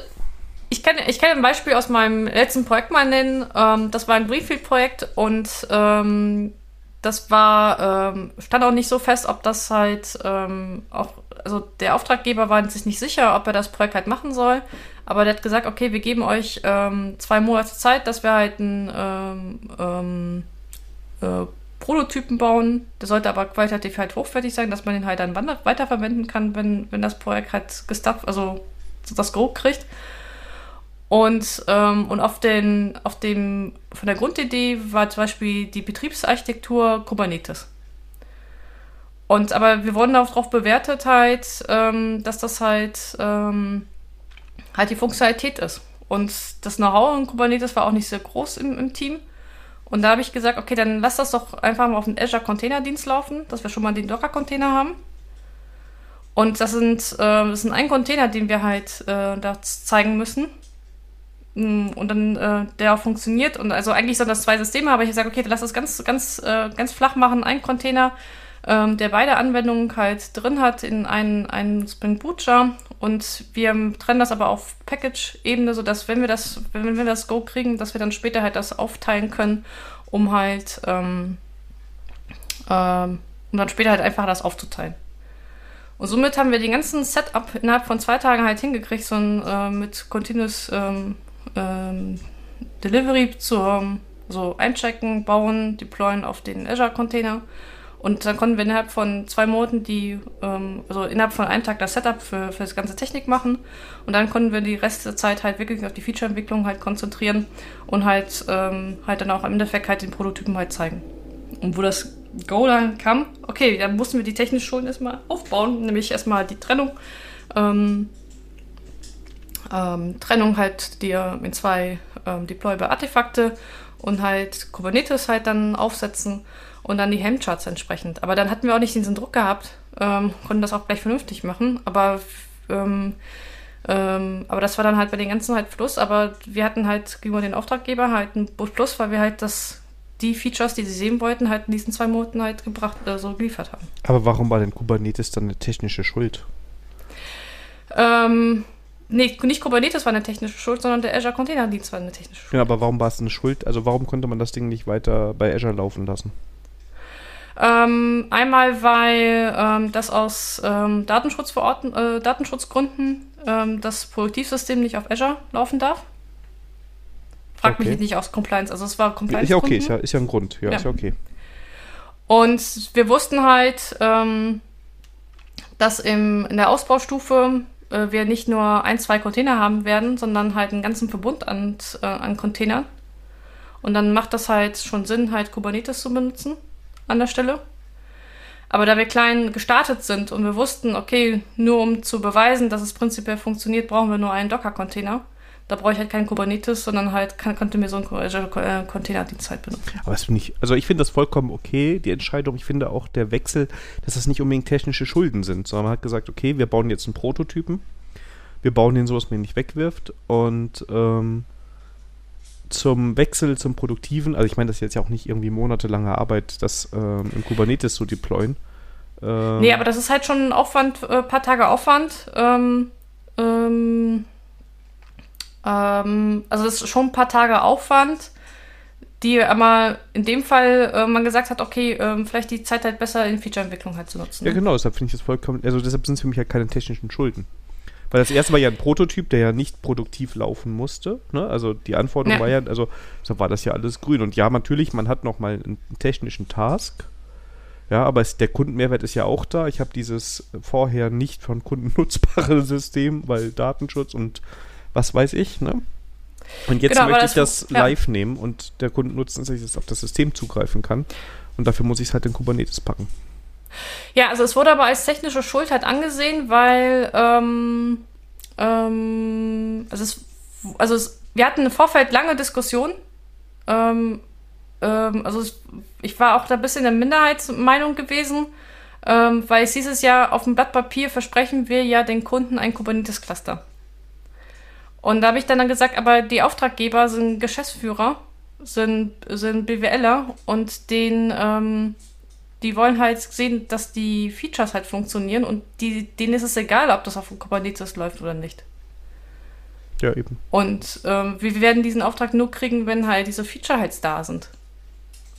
Und dann kann ich auch diese Infrastruktur einfach mal faken. Ja, eben. Also das finde ich vollkommen, also ja. vor allem, weil es um Prototypen geht. Ne? Also, genau, ähm, aber das, das wurde aber in, äh, vor vielen im Team als schon als technische Schuld aufgenommen, weil wir nicht von vornherein halt ähm, äh, auf, die, auf, auf den Endtechnologie-Stack halt gesetzt haben, sondern einfach nochmal eine Schleife über den Azure-Container gegangen sind. Ja.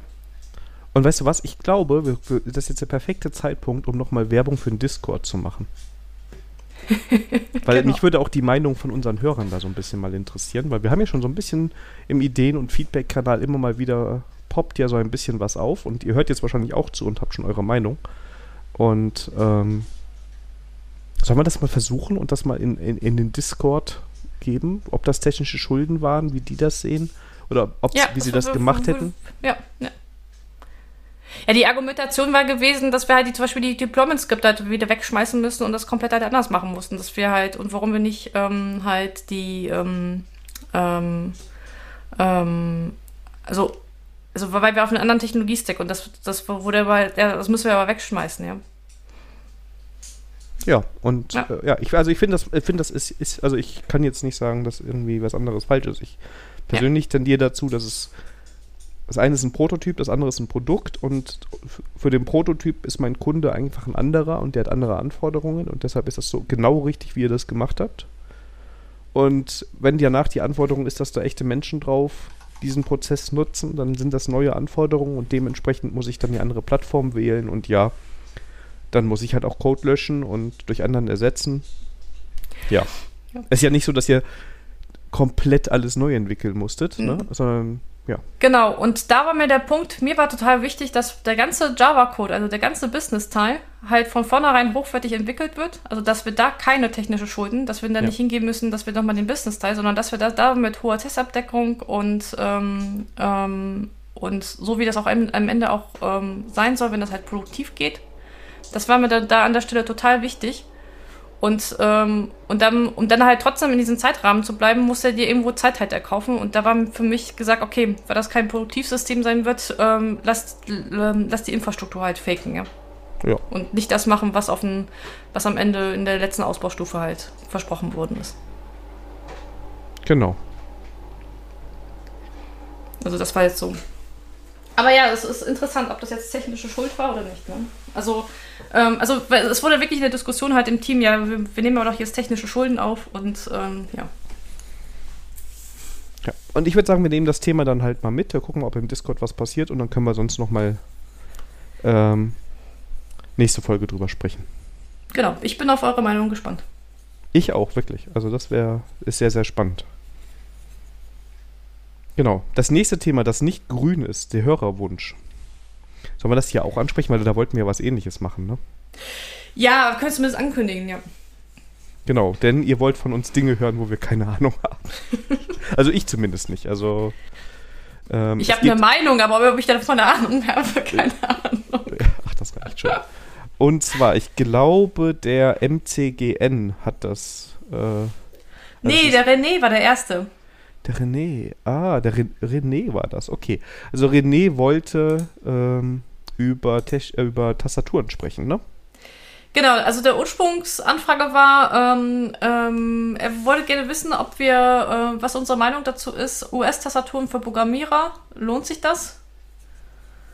Und ähm, dann fing schon poppt auf, also ich musste mich äh, outen, dass ich eine deutsche Layout halt benutze. Und Stefan meinte so, ja, äh, der einzig wahre Programmierer benutze ne Neo Layout 2. Sorry, Stefan, ich musste das echt googeln. Ich habe also, er hat geschrieben, ich zitiere ihn mal, ich hoffe, es ist okay. Äh, wer kein Neo Layout 2 benutzt, hat sein Leben weggeworfen und ja, mein Leben ist auch. Ja, genau. Ich fühle mich echt schlecht, seitdem ich das gelesen habe. Ja, also wir haben beide da echt, also nee, ich spreche nur für mich. Ich habe da null Ahnung und Meinung zu. Ja, also, ähm, aber das, also, das, das Fass mache ich jetzt nicht auf, das lassen wir uns da. Aber dann wurde das Thema halt ausgeschmückt. Da kam halt äh, Marco daher. Ähm, ja, also wenn ihr schon über dein Tastaturlayout redet, dann müsst ihr auch mal das Thema ähm, 10, äh, 10 Finger blind schreiben versus 2 Fingers Suchsystem ansprechen. Und dann war das ein Selbstläufer, dass man ja auch, und wenn man sowieso über Tastaturen spricht, dann muss man ja auch über mechanische Tastaturen ja sprechen. Ja. und, und so ist es jetzt so, ja, okay. Äh, Kannst du Zehnfinger blind?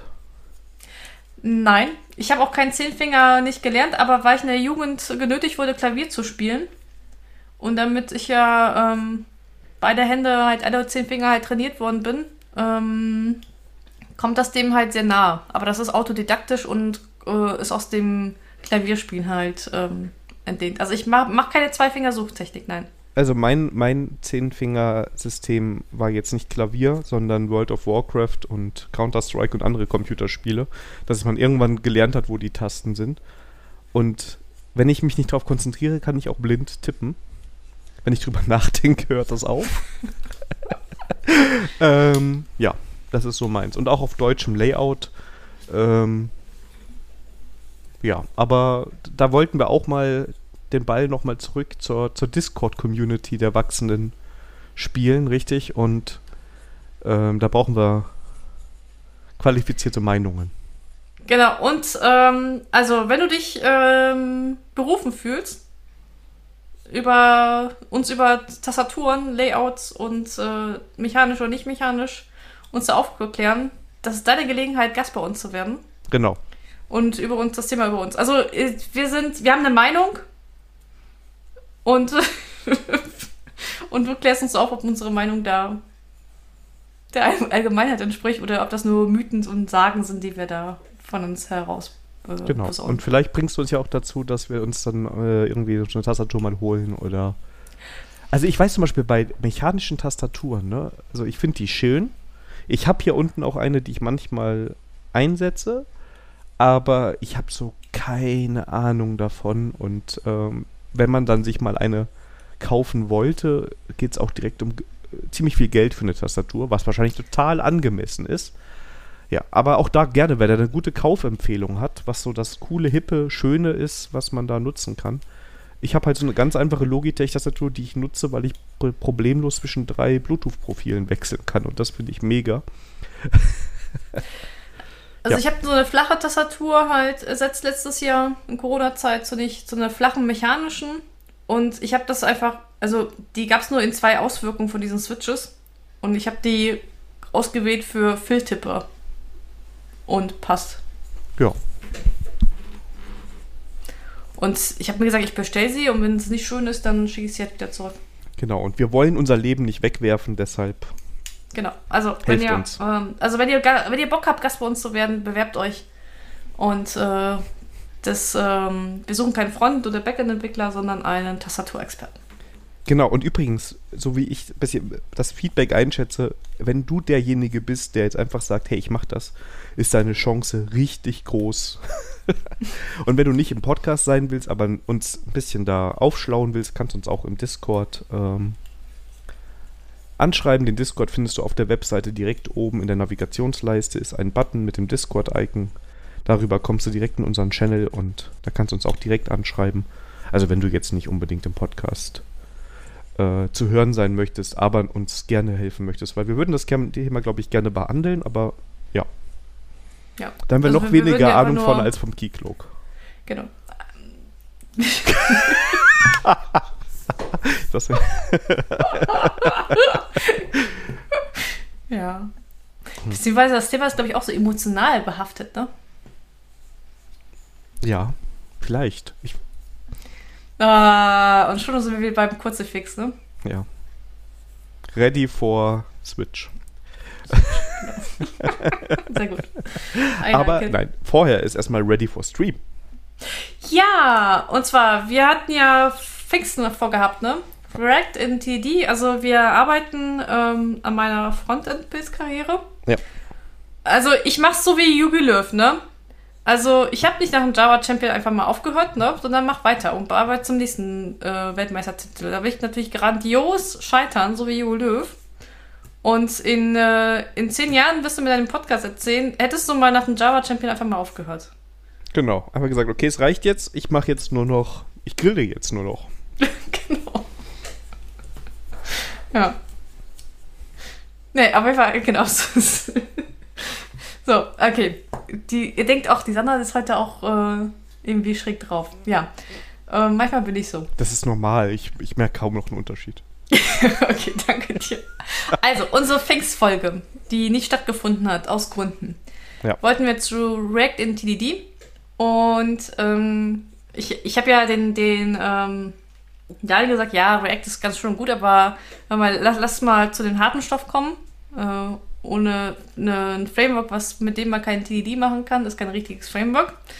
Da hat Daniel gesagt, pff, da hätte ich so. gesagt, React ist kein Framework, sondern eine Library, aber das ist wieder ein anderes Thema. Du machst mir voll die Pointe kaputt. Ja. da werde ich emotional, ja. okay, gut. Also, äh, also eine Library, mit der man kein TDD machen kann, ist keine richtige Library. Und wir holen das nach am 21.07. um 19 Uhr. Genau. Und Link und so kriegt ihr alles. Und äh, ja, wir hoffen, dass da nichts dagegen, äh, nicht, nichts dagegen kommt. Ja, nichts dazwischen kommt. Ich glaube, EM ist da auch schon vorbei, ne? Sollte. Ja. Ja. Also, genau. ich, ich bin gespannt, seid ihr gespannt und Daniel ist, glaube ich, auch gespannt. Ja, ich auch. Ich, mal, ich muss mal überlegen, was wir machen, aber das wird grandios. Wie immer. Ja.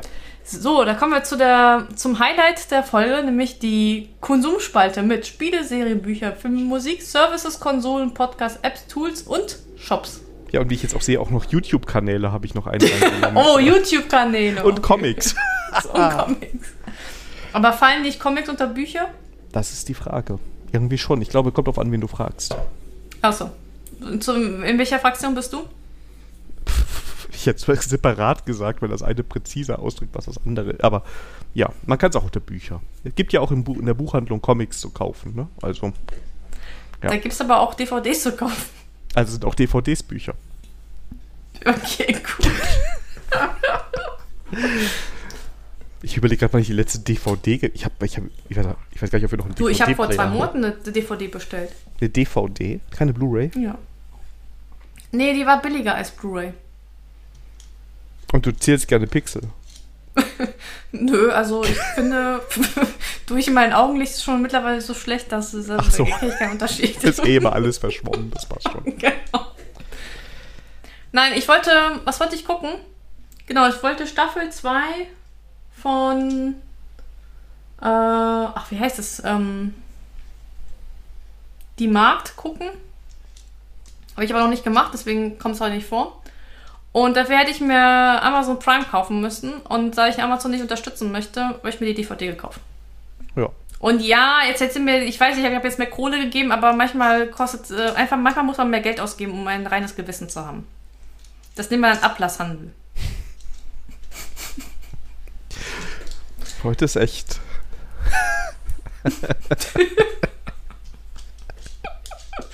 ja, das Coole ist, du kannst, wenn du es zu Ende geschaut hast, kannst du es wieder weiterverkaufen. Aber, das, aber normalerweise behält man doch DVDs, oder? Nein, ich, ich, ähm, ich gucke das und verkaufe das dann weiter. Okay. Das ist so, das ist aus der, die moderne Art und Weise von Videothek. Also ich merke gerade, vielleicht sollte man, äh, wenn du in Neuss wohnst und noch einen Job suchst, mach eine Videothek auf. das kommt wieder. Nee, eigentlich nicht. Also das Problem ist bei der Videothek, da muss ich es ja ausleihen und das innerhalb von ein, zwei Tagen ja wieder anschauen. Und bei dem Prinzip, was ich mache, ich kaufe mir die Dinge einfach gebraucht, wenn, wenn der Kurs halt gut ist. Dann liegt das ein paar Monate, bis ich dann die Muße habe, das zu gucken. Und wenn ich das fertig geguckt habe, kaufe ich das weiter. Okay, also wenn du aus Neuss bist und mal ein anderes Konzept Videothek machen Mit längeren. Ja, da kannst du, die, kannst du dich in der Bibliothek solche DVDs holen? Äh, es, es gibt keine Videotheks mehr. In der Bibliothek. Ach, Bibliothek, weiß ich nicht. Da, da war ich, also das Prinzip Bibliothek hat äh, sich bei mir auf, ähm, hat sich erledigt, äh, seit ich festgestellt habe, dass ich äh, Bücher nicht mehr innerhalb von vier Wochen äh, zu Ende lese. Aber soviel ich weiß, gibt es da auch oft Filmverleihe, wo jetzt vielleicht nicht der neueste Avenger ist, aber wenn es auf DVD rauskommt, könnte es da auch. Ja, also ja schon, aber ja, aber also ja, kann man machen, aber aus Gründen mache ich das nicht. Okay. Nein, ich brauchte, ich brauchte eine Alternative, wie ich trotzdem das gucken kann, was auf Amazon Prime läuft, ohne dass ich Amazon halt unterstütze und legal ist. Ja. Und das finde ich schon jetzt. Ey, guck mal, in der Nachhaltigkeitsskala ist das schon echt schon weit oben. Da habe ich sowieso heute verloren, deshalb versuche ich das so ein bisschen runterzuspielen. Aber ich sag dir, meine Pizza schmeckt lecker. Ja, das, äh, das, das, ist, das gilt noch zu beweisen. Ja, definitiv machen wir irgendwann mal. Aber wir können ja einen Ready for Cooking Stream machen. Oh Gott. ja, doch. Da können wir auch mal drüber, ja. ja. Machen wir Contest. Pizzastein Pizza gegen Pfannenpizza. Achso, und dann wer dann, und achso, und wie wird das bewertet? Das werden dann die, die Partner bekommen das dann. Na, ich weiß nicht, ob die objektiv sind. Das weiß ich auch nicht. Hm. Dann laden wir den, den jeweiligen Hörer des Monats ein und der darf das dann. Der genau. muss dann zwei Pizzen essen und darf entscheiden. ah, geil. Aber ja. blind verkosten, ne? Also man muss die dann blind verkosten und dann so Optik und ja. Ah, nee. Weißt du, was wir da machen können? Äh, wir können doch unsere Partner dafür nehmen und äh, die werden, kriegen die Augen verbunden und dann kriegen sie ein Stück von meiner Pizza und ein Stück von deiner Pizza. Aber die Optik ist ja auch wichtig, wenn du so mit Steinofen und so werben. Also das muss ja schon mitbewertet werden. Uh, meinst du? Ja, und das, ich glaube auch, dass man das, äh, dass unsere Partner das unter Umständen auch schmecken, wer welche. Also ich meine, die Tomatensauce mache ich dann auch selber und alles, ne? Die mache ich auch selber. Siehst du, also dann richtig, dann müssen wir schauen. Aber das ist noch für nächstes Jahr irgendwann mal. Genau. Nach Corona. Nach Corona das große Ready for Pizza. Der Pizza-Vergleich, ja. Nachhaltig also nicht Ready for Headshots, sondern Ready for Pizza, ja? Ja. Kann ineinander übergehen, aber das Thema, das große Thema ist nachhaltig oder lecker.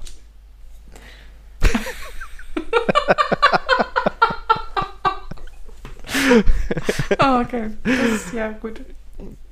Das passt aber zum ersten Konsumthema. Das ist übrigens die Kategorie, in der wir sind, denn ich habe äh, im ZDF in der Mediathek rumgespielt und rumgeguckt. Und da ist eine Doku gewesen, ich weiß auch nicht, warum ich sie gestartet habe, weil der Titel ist so typisch reißerisch. Die Tricks der Lebensmittelindustrie. Und äh, da hast du so den Moderator, der quasi in mehreren Episoden, ich glaube es sind sieben oder so inzwischen, ähm, zeigt, wie gewisse Produkte hergestellt werden und was da gemacht wird, um zu tricksen. Ne? Und äh, was ich total krass finde, ist, kennst du diese Vitalbrötchen? Äh, ja. Die sehen gesund aus, ne? Ja, genau. Aber das ist, das, das sind äh, Farbstoffe drin. G genau, das Malz drin und das ist alles Weizenmehl. Also das ist genauso gut wie das weiße Brötchen. Genau, ja. das ist, das ist ähm, also mir war das bekannt, aber es ist so einiges, was ähm, das sind man denkt, viele das ist Sachen. gesund und Kennst du Pflanzenfasern? Was man damit ah, macht. Da klingelt was, aber ich weiß jetzt nicht, ähm, war das nicht diese Geschichte irgendwie, dass man ähm, aus Pflanzenfasern irgendwie Stoff herstellen kann und sowas? Und das wäre total ökologisch? Naja, also was, worum geht's? Also es geht dabei um Folgendes. Ähm, du kannst ja so Humus und sowas so selbst machen, ne? Diese, diese Creme, ne? So ja, ja, ja. Das Problem ist, dass das relativ teuer in der Produktion ist, weil da teure Zutaten drin sind. Und das ist scheiße, wenn du es verkaufen willst, ne? Ja. Äh, Pflanzenfasern ist zum Beispiel gemahlener Bambus, und zwar das Holz. Es wird ganz ah. fein gemahlen, dann wird das gereinigt und alles und ist so ein weißes Pulver. Und wenn du das mit Wasser anrührst, kriegst du so ein Tapetenkleister. Und wenn du den und das verkaufen nimmst. sie als Mousse? Nein, und den, du nimmst eine Schüssel mit deinem Hummus zum Beispiel oder mit deinem Dip, den du teuer produziert hast, und gibst dann richtig schön ordentlich von dem Zeug dazu und dadurch verdoppelt sich das Volumen, ohne dass der Geschmack sich massiv verändert. Scheiße. Ja, das heißt, wenn ihr Pflanzenfasern drauf habt, ne, also ihr merkt schon, in welche Richtung das hier geht, ähm, Und das ist, in der Doku sind andauernd solche Dinger, wo der zeigt, wie man mit verschiedensten Mittelchen, der macht zum Beispiel, ähm, kennst du diese Ravioli von Maggi? Bestimmt, ne? Dosen-Ravioli. Ja. ja. Den Geschmack erkennst du wahrscheinlich auch blind. Boah, ich finde den so ekelhaft. Und ich weiß nicht warum, also wir, seit Corona kochen wir selber, ne? Und ich bin echt stolz auf mich, dass ich das mit den Kochen alles auch durchgehalten habe und mittlerweile ich ähm, äh, meine Kochkünste echt gewässert habe und nicht auf dieses Fastfood-Gedöns. Und dann gehen wir einkaufen und da, dann kauft der Axel sich eine Dose Ravioli. Ja, manchmal braucht man das. Und ich so, boah, das, boah, das stinkt so, wenn du das aufmachst. Ja, aber auf jeden Fall, der hat dann auch gezeigt, der hat diese Ravioli gekocht für Leute, hat das in Düsseldorf auch verkosten lassen, witzigerweise. Und hat dann einmal gesagt, okay, und jetzt mache ich noch Ravioli ohne Fleisch und ohne Tomaten. Dann hat er eine Tomatensauce angerührt, das sah aus wie eine richtig geile, leckere Tomatensauce, nur mit Geschmacksaromen und sowas drin, ne? Ach, scheiße. Hat dann aus irgendwelcher Pampe die Füllung für die Ravioli gemacht und dann auch so, ah, jetzt mache ich noch zwei, drei Tropfen Speckaroma dazu, das wirkt dann noch geiler, ne? Und alle, oder der, von den Leuten, die befragt wurden, der Mehr, die Mehrzahl fand, hat natürlich die Maggi-Ravioli rausgeschmeckt fand dann aber seine Ravioli besser, weil die mir nach Fleisch geschmeckt haben. Und zwar pure Chemie. Und das zeigt er halt andauernd ne? und in verschiedensten Phasen. Ähm, bei uns hat es ein bisschen dazu geführt, dass wir eher nochmal hinten drauf gucken, was da jetzt drin ist, weil ein paar Sachen halt besser erklärt sind. Ja, ja. Und es ist nicht nur negativ, also sind auch ein paar positive Sachen dabei, was da gemacht wird. Oder Prozesse, die erklärt werden, die einfach notwendig sind. Und dann ist das auch okay. Ist aber sehr zu empfehlen. Ne? Das ist die Tricks der Lebensmittelindustrie, kann man sich kostenlos in der ZDF-Mediathek angucken. Und die haben auch einen YouTube-Kanal, Besseresser. Und wenn einem diese Doku gefallen hat, hat der halt immer so kurze Viertelstunden-Videos, wo der äh, Lebensmittel nachbaut. Ne? Also sowas wie die Rahmen-Tütensuppe ja, ja. baut der nach. Ne? Der bastelt die Rahmennudeln nach und der bastelt die Soße nach. Und da kriegst du auch so ein Gespür dafür, wie das so funktioniert. Und das ist ganz unterhaltsam. Ähm, Habe ich auf jeden Fall mir ganz gerne angeguckt. Kann ich nur empfehlen. Ja, cool. Genau. Kommt auf meine To-Watch-Liste. Genau, also die Tricks der Lebensmittelindustrie, die Teile sind immer so 45 Minuten lang oder so. Das geht. Und das ist so eine typische ZDF-Doku halt. Und das Besser ist halt YouTube. Genau. Genau, aber jetzt bist du halt eigentlich dran. Also ich kann ja nicht zwei Teile hintereinander machen. Wir schieben mal Ach, deinen nach Beim letzten Mal konnte ich das bei mir auch mehrere Teile. Ich dachte, ich, ich lasse dir heute die Bühne beim Konsum. Oh, okay, dann, dann, dann schiebe ich wieder zurück. Ähm, und zwar ähm, lese ich eigentlich sehr gerne Comics. Und ähm, ich wollte einfach mal äh, Werbung machen. Und zwar, ähm, wer Comics mag und Comics von DC mag, und wer da keine Ahnung hat, DC sind so Superman, Batman, Flash und sowas. Aber Wonder wer sich für diese. Was bitte? Wonder Woman auch, genau. Und wer sich für diese ähm, Helden interessiert, aber jetzt keine Lust hat, die regulären Comicserien zu verfolgen, wo ja teilweise zwei, drei Verschied äh, Hefte im Monat kommen und sowas, also wo du richtig viel, die lese ich auch nicht, ne? Das ist zu viel. Ähm, wo du auch ein bisschen brauchst, um überhaupt wieder in den Stoff reinzukommen, weil bei jedem Superhelden natürlich auch sehr viel passiert ne? und das nicht vergleichbar ist mit dem, was man so in den Filmen oder so gesehen hat. Für die hat DC das sogenannte Black Label rausgebracht und das sind abgeschlossene äh, Serien, maximal drei oder vier Bände, wo so mit diesen Helden alternative Geschichten erzählt werden. Wenn du also sagst, cool. ich würde gerne mal einen Wonder Woman Comic lesen, aber ich will jetzt nicht erstmal eine Stunde oder eine Woche googeln, um herauszufinden, was ich da lesen kann, ohne komplett überfordert zu sein mit diesen ganzen Bedingungen, Sachen, die da drin ist, welche Helden da drin sind, was passiert ist und so, ne? Dann kannst du dir diese Black Label Sachen holen, weil die nehmen diese Basics, die bekannt sind über die jeweiligen Helden und erzählen dann meistens ungewöhnliche Geschichten, die auch ungewöhnlich ausgehen können und wo es auch mal passieren kann, dass Personen sterben oder sich anders verhalten, als man es eigentlich kennt. Aber es sind schöne Geschichten immer. Ach, cool. Und das ist, ähm, ist so ein Label von denen halt und ähm, da kommen einige gute Sachen bei raus. Und was hast du davon jetzt als letztes gelesen? Ähm, also was ich zum Beispiel empfehlen kann, wo du, was du gerade äh, erwähnt hast, war von Wonder Woman. Da gibt es äh, vier Bände, das nennt sich Dead Earth. Und da geht es darum, äh, da ist halt um Wonder Woman und da geht es darum, dass sie quasi in einer postapokalyptischen Welt aufwacht. Ja. So Mhm. quasi neben ihr ist so ein Skelett mit Batman-Cape drauf, also die Reste von Batman. Oh. Und sie kann sich an nichts erinnern und sie hat auch noch nicht ihre Fähigkeiten so ganz wieder. Und ähm, das wird zwar in den Bänden dann auch irgendwann sehr comic-quatschig. Ne, das muss man halt auch sagen. Ist halt immer noch ein Superhelden-Comic. Ist aber sehr gut geschrieben und gut gezeichnet, weil auch nicht ähm, Wonder Woman da irgendwie als äh, bildhübsche Frau ist, sondern ein bisschen normaler, würde ich sagen, ist sie gezeichnet. Ne? Und dadurch wird die so ein bisschen anders dargestellt und ist eigentlich ganz interessant so. Und wie gesagt, wenn man nur mal so Comics lesen möchte, ohne komplett in dieser Welt eintauchen zu müssen, dann ähm, sind das ganz schöne ähm, Dinger. Und was man da auch empfehlen kann, das ist aber ein Comic-Klassiker, der ist nachträglich zum DC Black Label gekommen. Das ist von Batman The Dark Knight Returns. Das ist quasi so die Geschichte des alten Batmans, der nochmal das Cape anziehen muss. Und ja.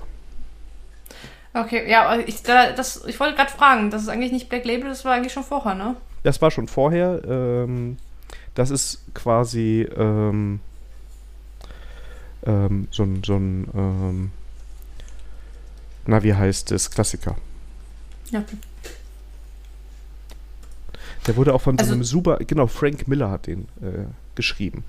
Und der ist wirklich, ähm, ja, sehr alt. Ähm, interessanterweise diese ganze also Dark Knight Trilogie von äh, Christopher Nolan basiert auf der Idee so grob von dem Comic. Also die Story ist komplett anders, aber es gibt schon Parallelen davon, wo man gemerkt hat, da haben die sich ein bisschen was abgeguckt.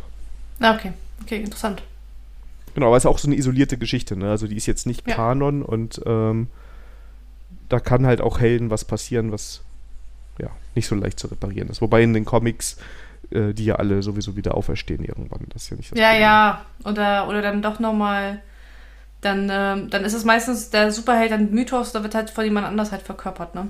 Ja, wobei das ist ja eigentlich das, was ich noch cool finde, wenn die nämlich, ähm, also wenn die einfach mal sagen würden, okay, der Bruce Wayne ist jetzt so alt, jemand anders übernimmt das. Ne? Und der Ja. Spiel, der nimmt das weiter und der, der gibt dem Ganzen auch einen anderen Charakter, einen anderen äh, Dreh irgendwie. Dann ist das ja eine chronologische Weitererzählung. Aber normalerweise kommt es ja immer wieder ähm, auf die Ursprungshelden zurück. Ja, das stimmt, das stimmt, das stimmt. Weil die halt bekannter Muss- sind. Also ich muss sagen, ähm, meine Comic-Erfahrung ist eher so aus, aus der Kindheit, so mit Asterix und Obelix oder Prinz Eisenherz und so. Da gibt es kein Dark Label.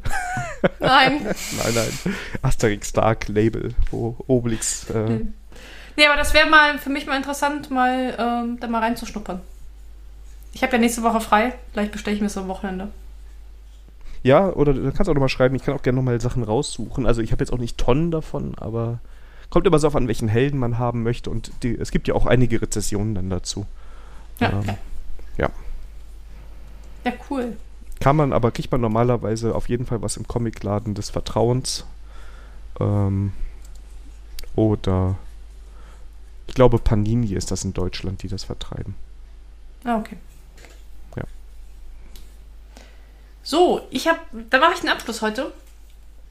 Ähm, ist ein Roman, äh, Science-Fiction-Roman, was ich was länger, schon vor längerer Zeit gelesen aber fand ich total geil. Vakuum von äh, Peterson. Und da ähm, Außerirdische fliegen an der Erde vorbei.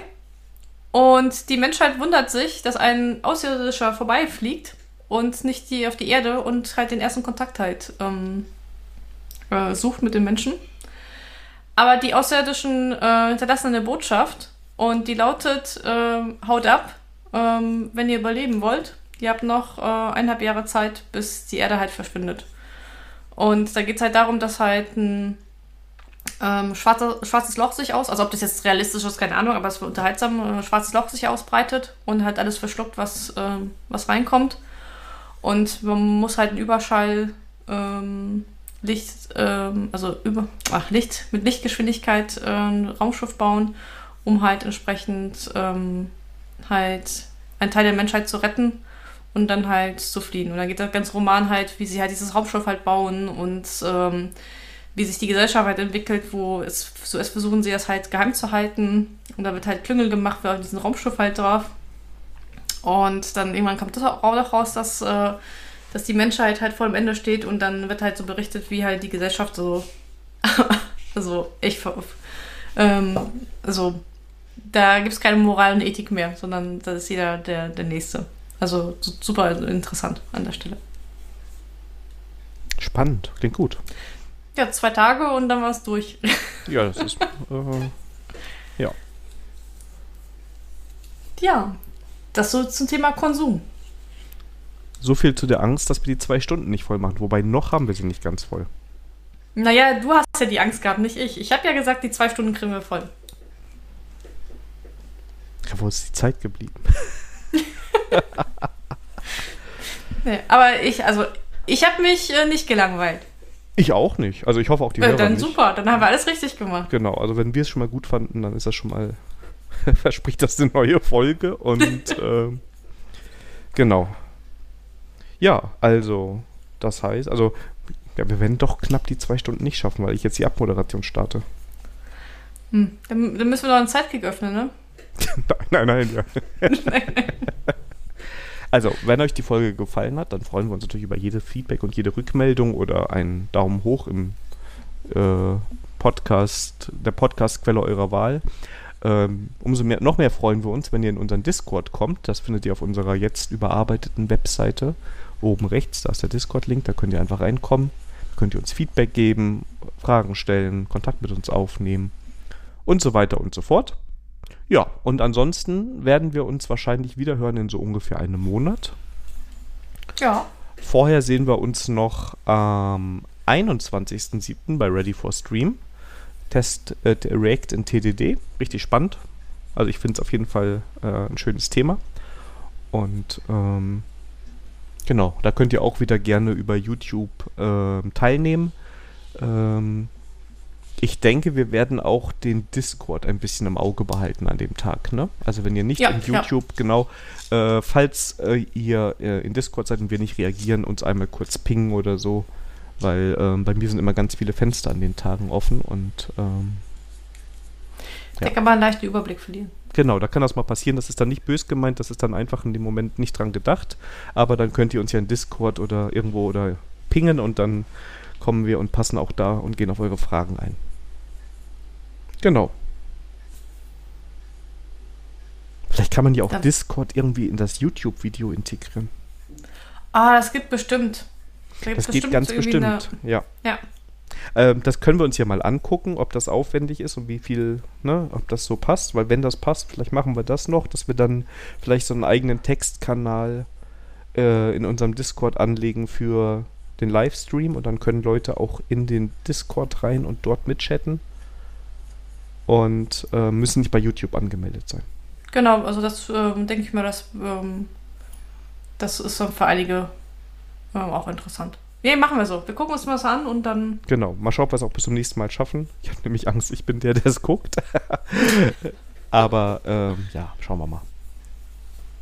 Alles gut. Das. Ja, ich wünsche euch äh, eine gute Woche. Bleibt gesund. Kommt gut durch die Woche und ins Wochenende und überlebt die EM. Genau. Alles klar, dann bis bald. Vielen Dank fürs Zuhören. Ja, macht's gut. Tschüss. tschüss. Bis dann. Tschüss.